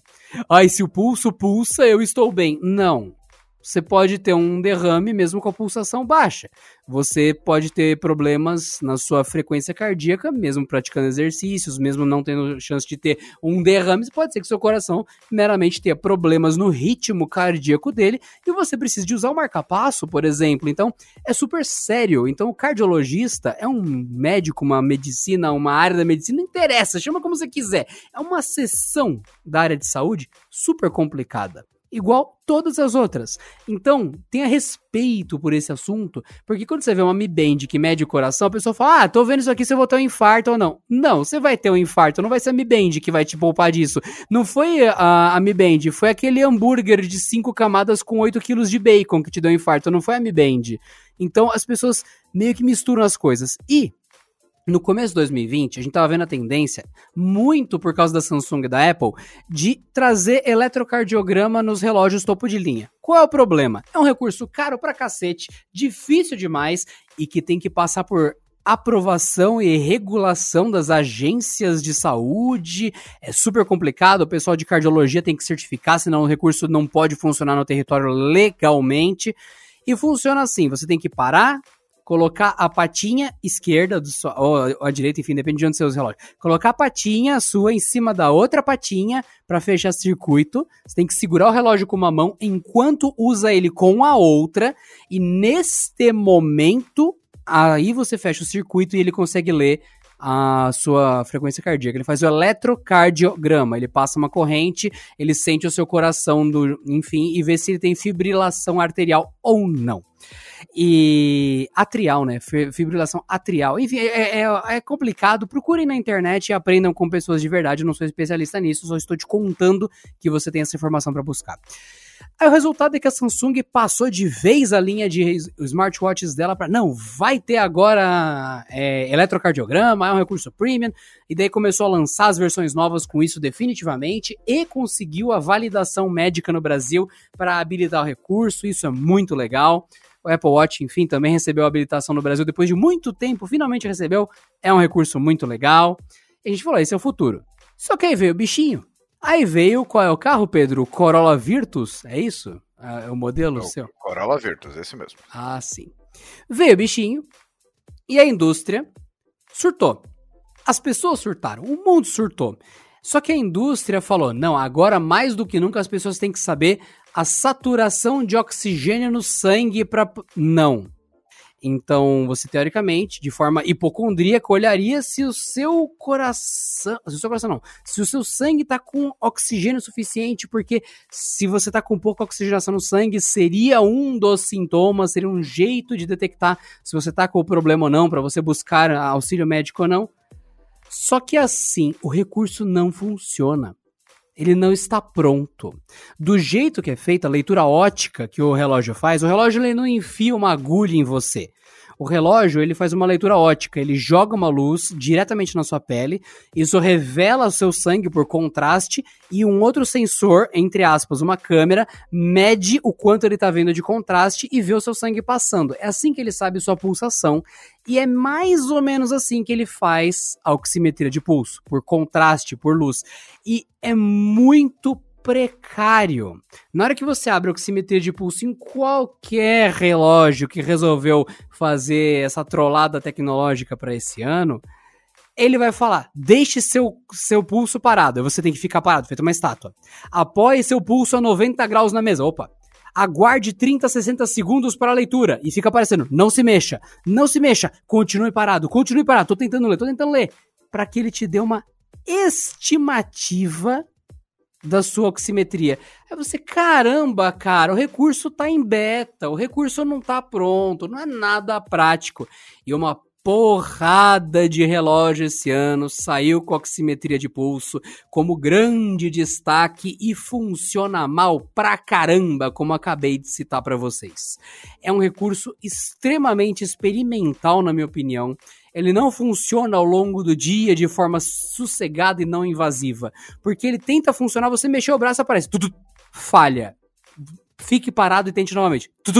Falha. Fique parado e tente novamente. Não, cara, o recurso não está pronto. É igual que o Pedro falou. Lançaram correndo lá para tentar ter um diferencial em meio à situação terrível do mundo, cara. E não, acaba não ajudando esse recurso cru. E isso veio, foi o diferencial de vários aparelhos aí. Vários. E não é um diferencial muito bom, porque na minha opinião isso não funciona direito não, é, em nenhum relógio que oferece oximetria de pulso. Parece parece 10 anos atrás tentando ter frequência cardíaca lendo pela câmera do celular. Não sei se você lembra disso, Pedro, que você punha o dedo na câmera, o celular ligava o flash e tentava pegar a sua frequência cardíaca desse jeito. Não, tinha um sensor específico para isso, né? No caso do, do S10.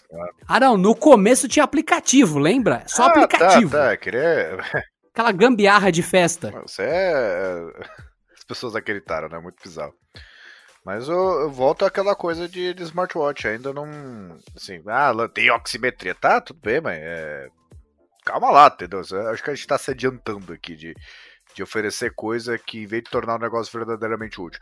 Fazendo mais, mais um paralelo com a indústria de carros, assim, uma coisa que a indústria sabe, é por isso que ela nunca vai fazer, é que as pessoas, se ela tiver que escolher entre o ar-condicionado digital duas horas, ou, sei lá, um negócio que aquece seu banco, ou direção assistida, ou assistente de troca de faixa de estrada, e o carro que não quebra, mesmo que seja mais simples, ela vai escolher o carro que não quebra, né?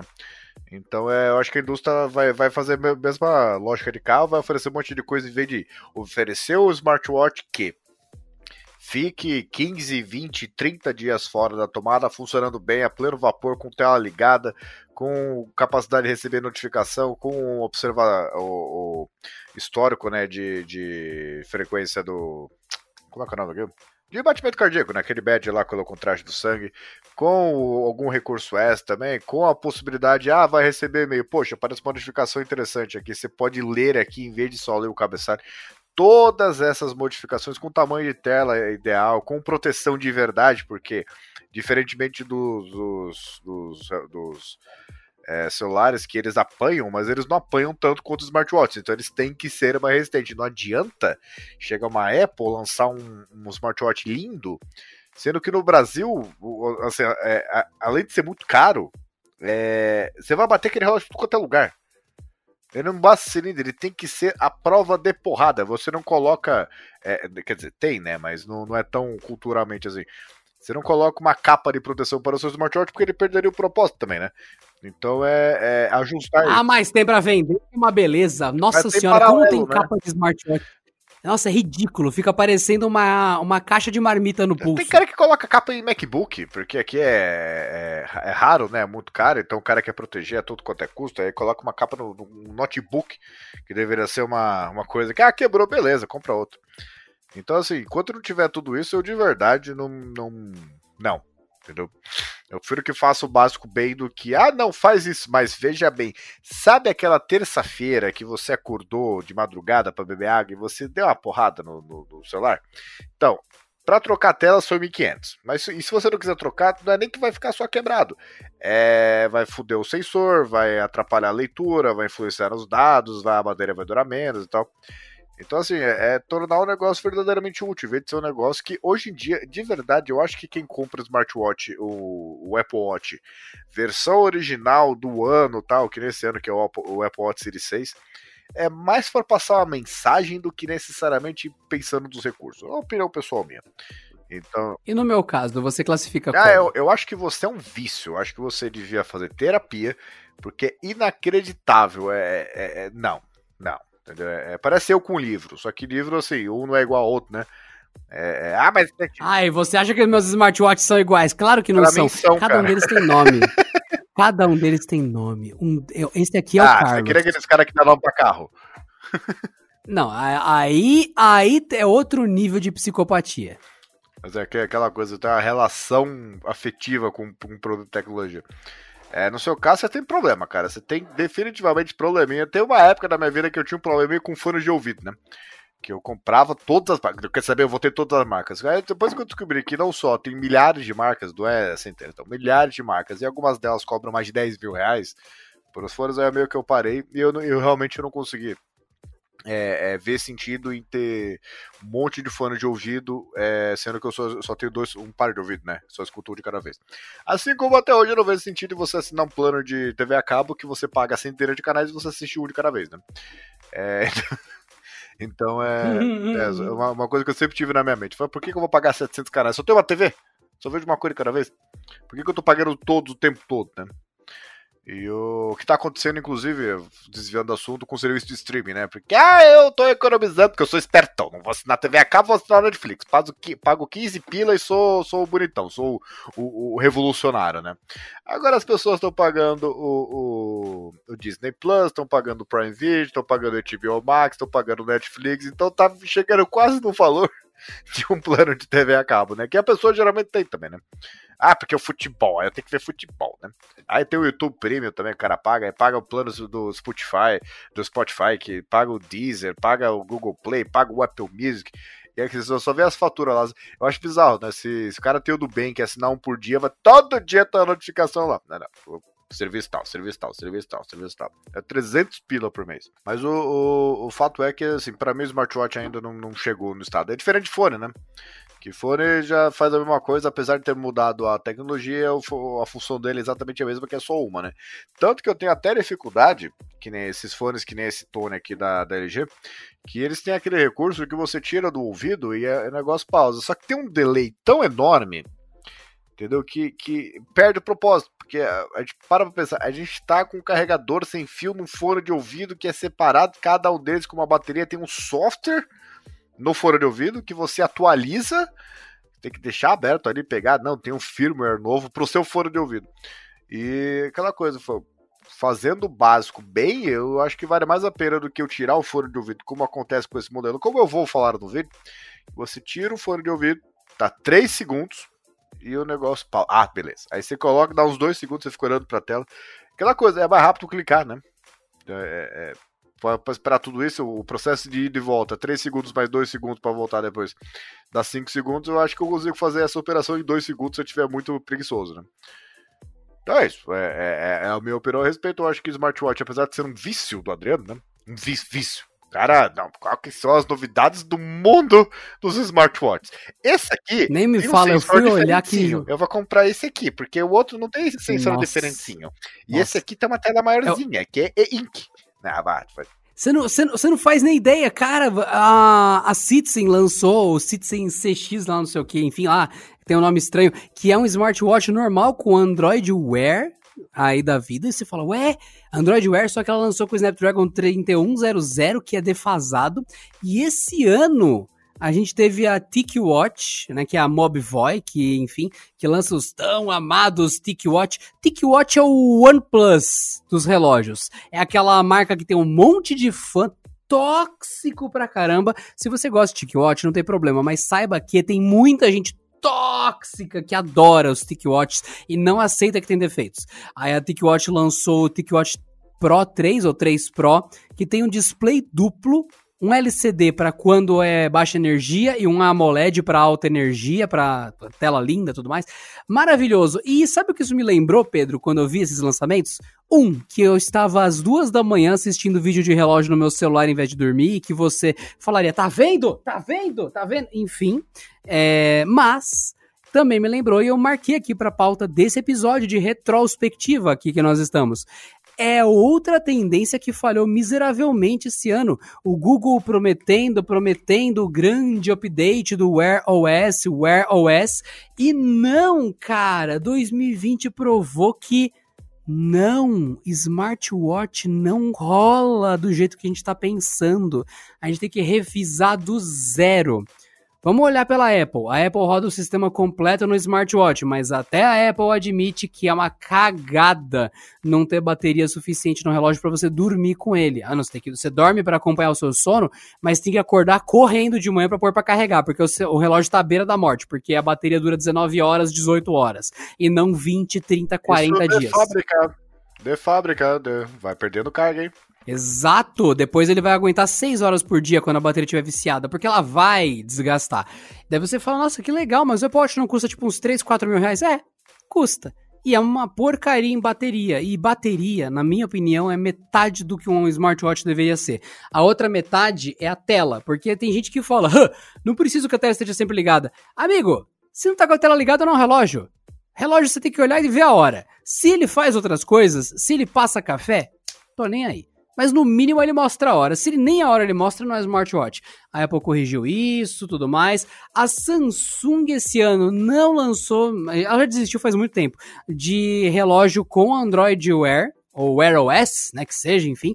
Só roda Tizen, que é o sistema proprietário da Samsung. A Xiaomi, pela Huami, né, usando a Amazfit, a linha Amazfit de relógios da Xiaomi, enfim tal, lançou uma porrada de relógios, mas muitos mesmo, e mais do que nunca, ela desistiu até da própria versão do sistema que roda no Stratus, no Pace e também no Verge, que é meio que é um Android, só que altamente modificado. Ela tá com a, o Nexo agora, né? O Amazfit Nexo, que também tem esse sistema modificado, mas ela meio que deu uma mega parada e ela lançou o Zep E, o Zep Z, o, o Zep novo, enfim, um monte de Zep aí que roda o Amazfit OS, o GTR 2 e o GTS 2 que roda Amazfit OS, um monte de coisa que roda Amazfit OS, o T-Rex também, é um relógio que roda Amazfit OS. Resumindo, a indústria de vestíveis simplificou ao máximo que pôde relógio esse ano. Colocou um sensor idiota, mas colocou um sistema o mais limpo possível. E lá a TicWatch coloca o Android Wear de novo no, no, no, plano e fala: esse é praticamente o único Android Wear que presta. Praticamente o único Android Wear que dura três dias de bateria, porque os outros duram um dia fora da tomada. E joga o Google naquele limbo de: olha, em 2020 você não atualizou o Wear OS e tá prometendo um mega update que vai ficar pro ano que vem. Ou seja, mais uma trollada de 2020 para vocês. O sistema móvel, o sistema mobile de vestível do Google para relógios, deu mais uma sabonetada, uma gratinada, passou vazado e batido por 2020.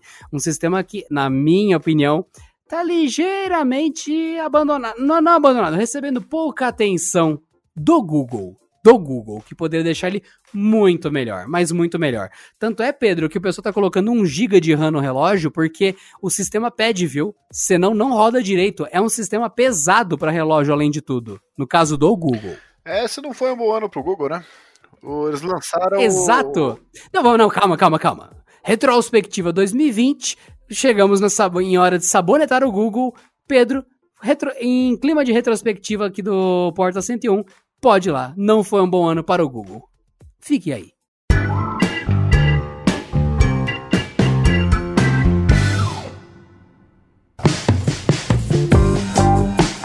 Porque é o seguinte, o Google, o que aconteceu? É, ele lançou a versão 11 do Android que ninguém se importa.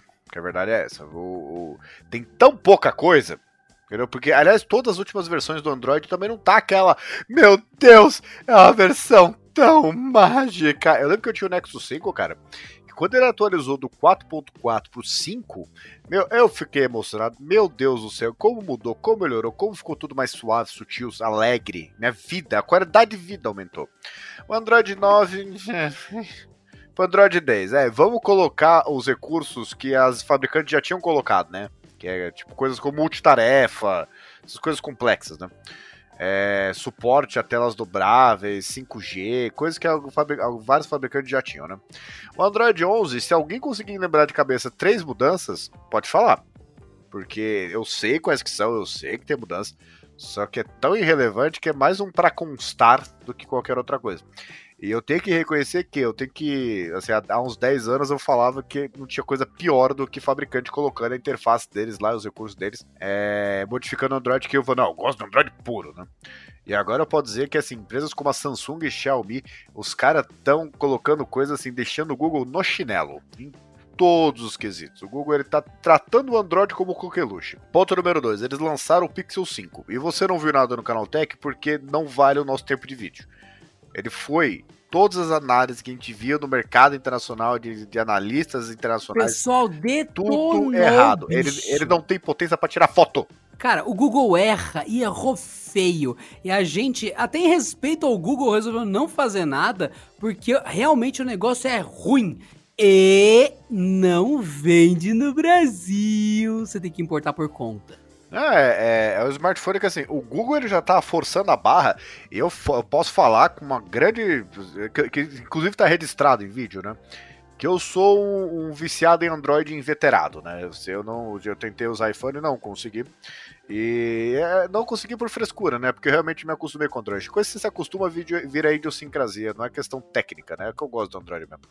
E eu tava, eu, fa, eu falei em vídeo, o Pixel 4, ele é, é ele tá tão errado que a, assim, é um baita smartphone e tal, só que ele é o que resultou num cara que já estava predisposto a comprar o Pixel 4 na hora que pegou ele na mão, fala, não, eu não vou comprar esse aqui porque não vale meu dinheiro. Esse é mais caro que o iPhone no mercado internacional, nem chegou no Brasil, porque o Google tem certas coisas que não tá nem aí pro Brasil, né? E o, tá certo, assim como a Apple ele tá certo, mas, né, mas não veio do Brasil, né? Eu, mas eu vou comprar. Não, não vai, não vou. Não, não vale, não tem nada de, de coisa, não tem nada de especial. E ele conseguiu comprar um cara predisposto que gosta do Android tá esperando esse modelo especificamente para comprar do próprio bolso, fazer questão de ter, desistir de comprar. Tá todo superfaturado, tá faltando um monte de coisa, enfim. O 5, meu Deus do céu, o que, que foi aquilo? É inacreditável o que, que foi aquilo. Tá tudo errado. Os caras lançaram um celular que custa mais caro que o iPhone, que não bate nem os top de linhas que custa metade do preço anunciado no começo do ano, cobrando um premium ignorando o comentário do pessoal em relação às câmeras, foi uma crítica enorme. Aí lança a versão A que tem suporte a 5G. É, é, é, é, meu Deus do céu, tá tudo com uma câmera só. É, eles tratam o negócio como se fosse um iPhone SE 2, só que na verdade não é, porque ele custa muito mais caro. Tá tudo errado. O Google ele errou em tudo, na, na, na questão de aparelhos, errou em tudo. E nem ser o carro-chefe de, ah não, o mostruário do Android. Porra, legal. Só que o Android, como eu já falei, ele também não tem nada de muito. O Android 11, ah, o que, que tem o Android 11? Nada especial.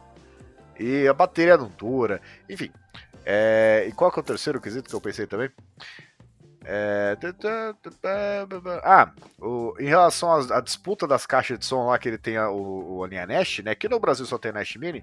E spoiler, vai ter o. Eu não sei, quer dizer, não sei quanto que você vai escutar o podcast, mas a gente vai fazer um vídeo sobre o Nest Audio, que foi anunciado no mercado internacional como concorrente da Echo, não a Echo Dot, a, a Echo maiorzinha, que agora é redondinha, né? E eu peguei, testei e eles erraram também. Então é. é, é... Nossa, de verdade, parece que eles estão perdidos, porque tem aquela, aquele visual que parece um pão de forma, né? Um pão de forma depois de você ter esquecido ele um mês na geladeira, né?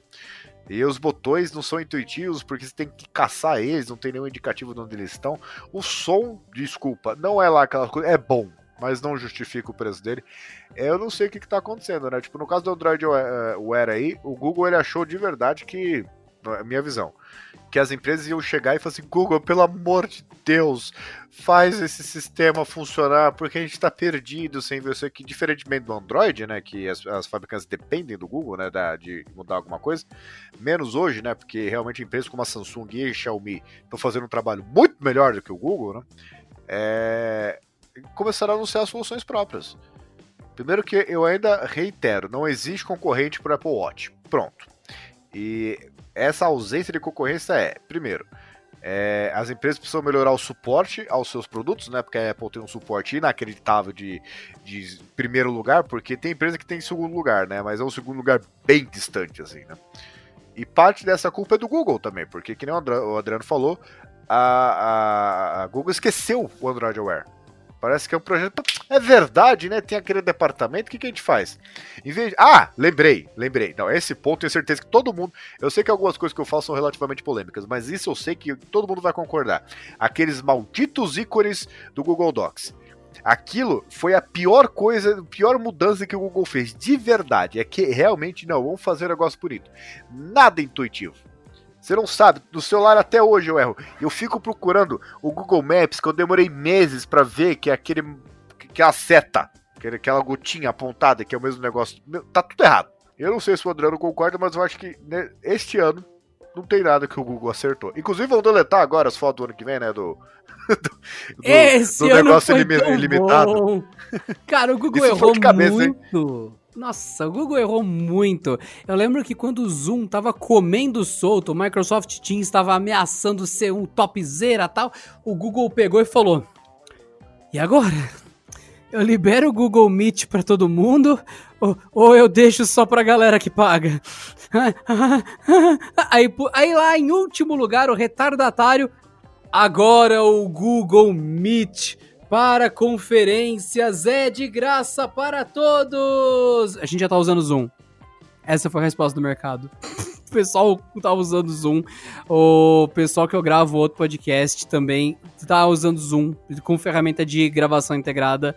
E é isso, Google. É, você demorou demais para lançar o Google Meet pro mundo. E o Google Meet, ele existe há um tempasso. Ele é o antigo Hangouts e ele existe há muito tempo. O pessoal sempre falava: "Nossa, você usa esse negócio para fazer videoconferência". Isso há muito tempo, gente, em 2019.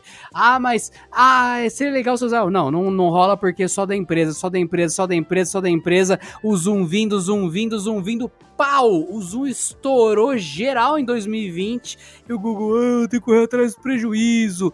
E agora, no fim do ano, ele tá pensando em colocar uma supressão de ruído para outros usuários além dos que são pagos, que é uma coisa que colocou recentemente também. Isso o Zoom sempre teve. Mano, o Google tá atrás em tudo esse ano e até no setor de videoconferências ele está.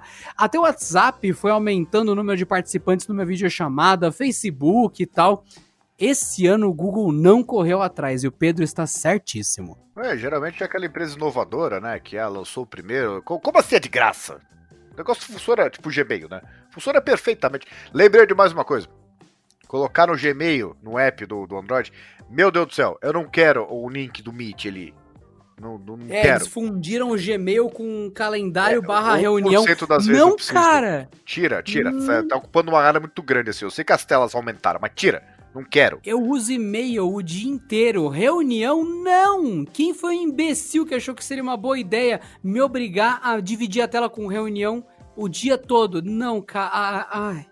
Nossa, tem muito erro mesmo. Real. Não, nesse assim... ponto, não, tem que ser justo, né, cara? Tem que defender o Google. Porque se tem uma coisa que surgiu esse ano, é o fenômeno, que eu acho que é irreversível, dos reunioners, que são pessoas pagas, aparentemente para ficar o dia inteiro batendo papo via videoconferência nas calls.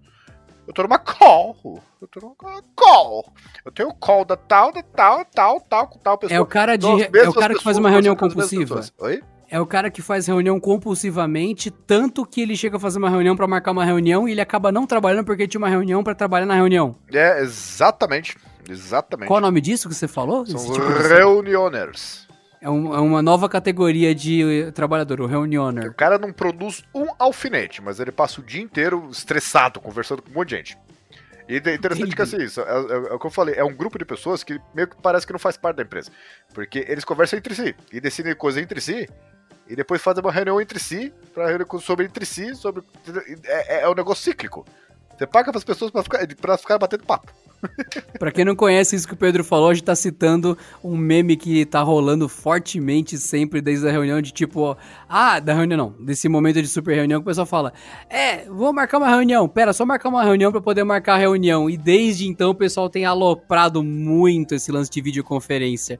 E mais ainda, eu diria que esse meme de 2020 que o Pedro acabou de citar, que tem pessoas e empresas aí no mundo afora que só fazem reunião o dia inteiro e não fazem mais nada, que tem gente que surtou que, ah, já que eu posso marcar reunião, a pessoa marca a reunião vi pra tudo, para tomar café, para pegar um lápis no chão. Então, já que tem essa tendência, tem no Halloween de 2020 o cara que zoou isso, que é um esqueleto na porta de casa, fazendo videoconferência com outros quatro esqueletos durante o Halloween, cara.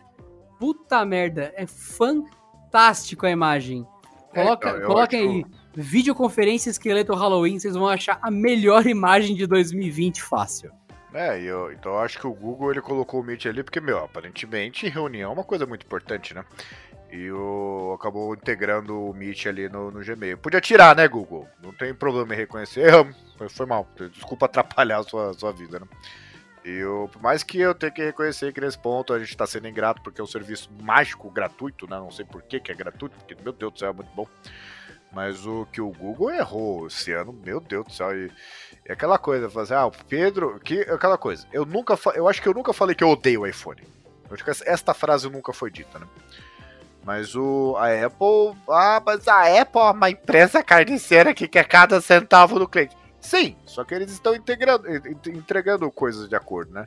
Porque no exemplo de, de que a Apple lançou o iPhone e não colocou o carregador por causa desculpa do meio ambiente, eu acho que o Google, se ele tivesse coragem, ele faria a mesma coisa, só que ele esqueceria de vender o próprio carregador, entendeu? Que eu acho que esse é o, esse é o nível de perdição que o Google tá ultimamente. Fala assim, ah, não tenho carregador por causa do meio ambiente. Tá, então Google, queria que, que você comprar na sua loja o carregador que você certifique e tal. Eu falei, não, não tem, a gente não fabricou isso. Não pensamos nisso. Então. É, acho, acho justo. Acho justo. Não, é um bom exemplo, vai, porque, mano, o que, que vocês estão fazendo aí na empresa o dia inteiro? Porque. É o que, que o usuário quer? Já sei. Já sei. Vamos lançar o Android 11 e vamos fazer esse pessoal pesquisar por que, que eles têm que trocar. Não vamos chegar, meu Deus do céu, tem esse recurso, eu preciso de um Android novo. Não, o que, que o Android 11 tem mesmo? Ah, que interessante. Nossa senhora, melhoria do modo escuro. É por isso que faltava mesmo, né? Ou adoção de tecnologias que os outros fabricantes já tinham. Bacana. Legal. É, é, é já sei o que a gente vai fazer. A gente vai lançar a versão básica do nosso principal modelo do ano, que é o intermediário. Com preço de iPhone. Vai dar super certo, Parece pessoal, o pessoal adora nós. É claro que eles vão comprar. Assim, por que, que eles não comprariam? Sei lá, super faturado pra caramba, que o mérito dele não tá na qualidade da foto, tá no algoritmo, que você, se você colocar qualquer smartphone ele faria. Só que a gente vai cobrar um premium mesmo assim. Ele não tem nada de melhor em relação a nenhum outro smartphone. Vão cobrar mais pra isso? Mais caro que um Galaxy S21 Ultra? Hum, eu acho que por que que não... Hum, hum. Mas por que que eles não gostaram e tal? Não, não faz sentido. Não sei o que a gente tá fazendo errado, entendeu? E o, todo o resto, né? Lançar os, os Pixel Buds lá que eu ainda queria experimentar, porque eu tenho opiniões divididas sobre eles, né? Mas o, no geral, Android Wear, eu de verdade, eu, eu acho que eu não falei a expressão Android Wear esse ano, porque de tão irrelevante que ele se tornou. E eu, tem certas coisas que Google, você vai perder o bonde da história e eu, tem muita empresa aí que tá louca procurando uma desculpa para abandonar você. E, ah, eu é... sei que tá um é. longo caminho para isso acontecer ainda, só que assim, essa coisa de você achar que tá tão estabelecido que você não precisa fazer nada, a Intel tá pagando a língua até hoje, tá? Ah, não, beleza, estamos na frente aqui, não, é só, vamos, vamos só dar dinheiro pros acionistas, não precisa investir em nada, não. A Intel tá suando por causa disso, ela fez isso durante algum tempo e tecnologia não perdoa, tá? Então, ah, vamos. Ah, não sei o que, que a gente vai fazer. Vamos fazer ficar 2% melhor e cobrar o dobro. É, não costuma funcionar, viu? E, e, nesse ponto eu acho que a Apple, apesar do foco deles de só extrair cada centavo sem necessariamente inovar em, relativa, em absolutamente nada, é uma estratégia melhor do que a sua, que é nenhuma. Então, pelo menos é uma estratégia, certo? É estratégia, faz sentido, Pedro, faz sentido. E é lógico, com certeza, Lembrando que o Pedro falou que ele não ouviu falar de Android Wear esse ano, porque é mais uma culpa Google, enfim, que é o Wear OS. Mas não quer dizer nada de positivo, não, viu, gente? Porque foi um dos anos que mais vendeu relógio. E é um dos anos que o pessoal mais procurou coisa de saúde, fitness e tal. Então, é, é problema pro Google sim. Ouçam o Pedro. Ouve o Pedro que faz bem, né, Pedro? É, é isso daí, entendi. Tem, tem que dar ouvidos a ele, gente, porque é o nosso desejo de que este ano acabe e chegue ao fim. Para você que tá ouvindo isso em 2021, para saber o que, que teve de tendência, de coisa loucura de 2020, ok, fica o registro, mas para você que tá ouvindo isso aqui no ano de lançamento desse episódio, que o nosso desejo sincero é de que 2020 acabe e não se repita esse ano. Não se é isso acho que não tem muito o que dizer, não se repita o ano, né? E que vocês tenham um ótimo 2021 e que tudo seja mil maravilhas, flores e bombons e muito melhor nos anos que estão por vir. É, é o desejar um bom ano, na verdade, é, é probabilisticamente vai ser um ano melhor, né? Porque foi demais, né? Pra ser, pra ser pior, teria que ter muito esforço, né? É, eu, eu acho que assim, a única, a única chance probabilística do ano que vem ser pior do que esse ano é que se a pessoa ativamente trabalhar para sabotar a própria vida, porque esse ano foi foi foi do, do caramba, para ser politicamente correto, né? Mas de qualquer forma, façam o seu melhor.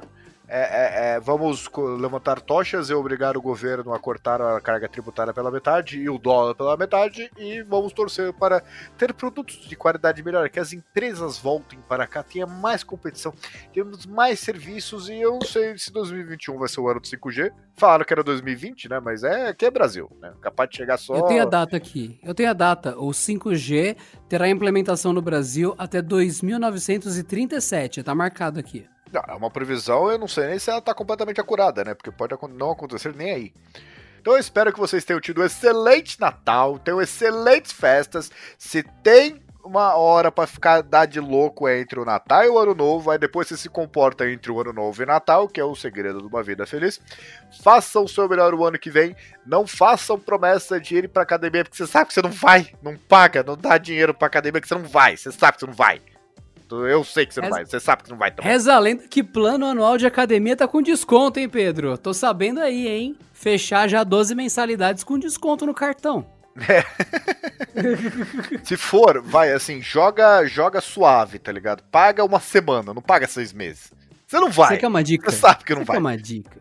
Você quer uma dica? Você que quer começar o ano bem, não tem que olhar para mim, eu, Adriano, e falar: esse cara é louco, ele gasta dinheiro com smartwatch. Não. Não, não. você é, mas continua. Não, não, não. Então, não tem que ser assim. Você pode ir agora, vai no AliExpress, vai em algum site, vai em qualquer lugar que vende uma Mi Band. Uma Mi Band, cara, de 100 conto. Se você quer uma coisa muito avançada, 200 conto numa Amazfit Band que seja, que é um equipamento completíssimo. Ela já vai servir para falar: "Tu é uma bosta. Tu não tá se exercitando tu tá errado. Te mexe, ô merda. Exato. Ela já vai te dar bronca. Ela tem um negócio chamado pai, inclusive, que é um índice de, de atividade. Então, literalmente, vai ter um pai para te falar: vá se exercitar, sai daqui. Ah, tô querendo vagabundo, não. Então, você já vai ter um pai na sua pulseira 24 horas por dia. Então, você quer ter um, um, uma motivação para fazer algo melhor? Então, pensa que você não precisa gastar uma grana para você fazer uma ótima fotografia. Você pode pegar uma Canon mais antiga, uma lente usada e fazer uma ótima fotografia. Você não vai ter a melhor câmera de cinema, mas você vai ter uma ótima câmera fotográfica. Você não precisa ter um smartwatch de 2, 3, 4 mil. Você pode ter uma Smart Band de 200 contos, 100 reais. Ainda parcelar esse valor. Então, cara, não olha pro mercado e fala, nossa, tá difícil, não vou ter nada. Você vai sim. Só que ajuste suas expectativas, porque você acha mesmo que o cara que tem um celular, sei lá, um Moto G, um Galaxy A, ele tem uma vida infeliz em comparação ao cara que tem um Galaxy S20 Ultra, o cara que tem um iPhone 12 Pro Max? Não, cara. A vida não é sobre você ter o melhor de do mundo e seu não. A vida é sobre estar satisfeito. E você tem que descobrir que as coisas pequenas da vida são quase tão boas ou até tão boas quanto as que têm um preço muito caro, porque luxo não necessariamente traz felicidade, luxo é luxo e não tem limite. O dia que você tiver dinheiro, for rico e comprar um barco, um iate, e você falar, eu sou demais, eu paguei um milhão nesse iate, vai passar um cara com o mesmo iate feito de ouro e cravejado de diamantes. E ele vai falar, cara, luxo não tem limite. Eu tenho o mesmo iate que você, mas ele custou mais caro porque eu quis. E se eu quiser, ele pode custar ainda mais caro. A questão é, você está satisfeito? E ele vai embora. E é isso. Ele vai afundar, porque um barco de ouro deve pesar pra cacete, porque o ouro não flutua é, direito. Eu pensei nisso, assim, tem alguma, tem alguma falha aí. Eu acho que tem no, no, nenhum formato hum. por densidade, né? Eu acho que não, não rolaria. Mas... Justamente por isso, saibam disso, tenham parcimônia, se satisfaçam com a vida, para de tentar chegar no fim do arco-íris, aproveita a jornada, dá atenção para as pessoas à sua volta, note que com o seu poder de compra você pode ter coisas legais e para de chorar. É aquele negócio, ninguém vai te dar smartphone, cara, ninguém vai te dar nada. Vá atrás, resolva e pare de olhar pro topo se sentindo nada, porque tem coisa muito boa aí para tudo. E resolva a sua vida, te, saiba que a tecnologia ela está mais acessível do que nunca, por mais que seja caro viver no Brasil, se você for esperto, você consegue um fone de ouvido legal por um bom preço, você consegue um celular legal por um bom preço. No Canaltech, eu e o Pedro, a gente sempre tenta mostrar para você o que, que tá valendo a pena, mostrar que o mundo é maior do que só o que passa na TV para você de um smartphone ou dois e esteja aberto a possibilidades. Que você comece 2021 com essa positividade e com a mente aberta. Não coloque aqueles tapadores de olho, de olho que os cavalos usam para você ficar lá com o olho fechado. Não. Tenha uma visão ampla. Nossa, Tenha uma visão ultra-wide. Caramba. Eu sou o Chico Bento, tá tirando aqui? É claro que eu sou. Ah, e a, abraço Você... para todos os Chico Bentos do Brasil. Você parece o menino da Panko. É isso que você parece. E, dito Muito bom pra você. Bisnaguinha. Então, dito isso, excelente 2020, tudo que o Adriano falou, é, é, resumindo, sejam estoicos. É que vem o ano que vem.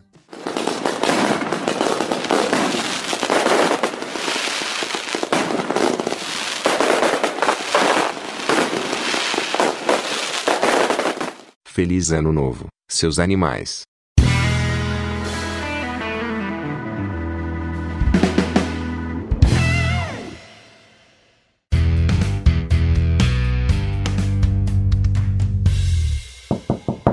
Este episódio contou com a edição de Vicenzo Varim. Não deixe de seguir a gente no Instagram, que é canaltech, com CH no final, e também no YouTube, youtube.com canaltech.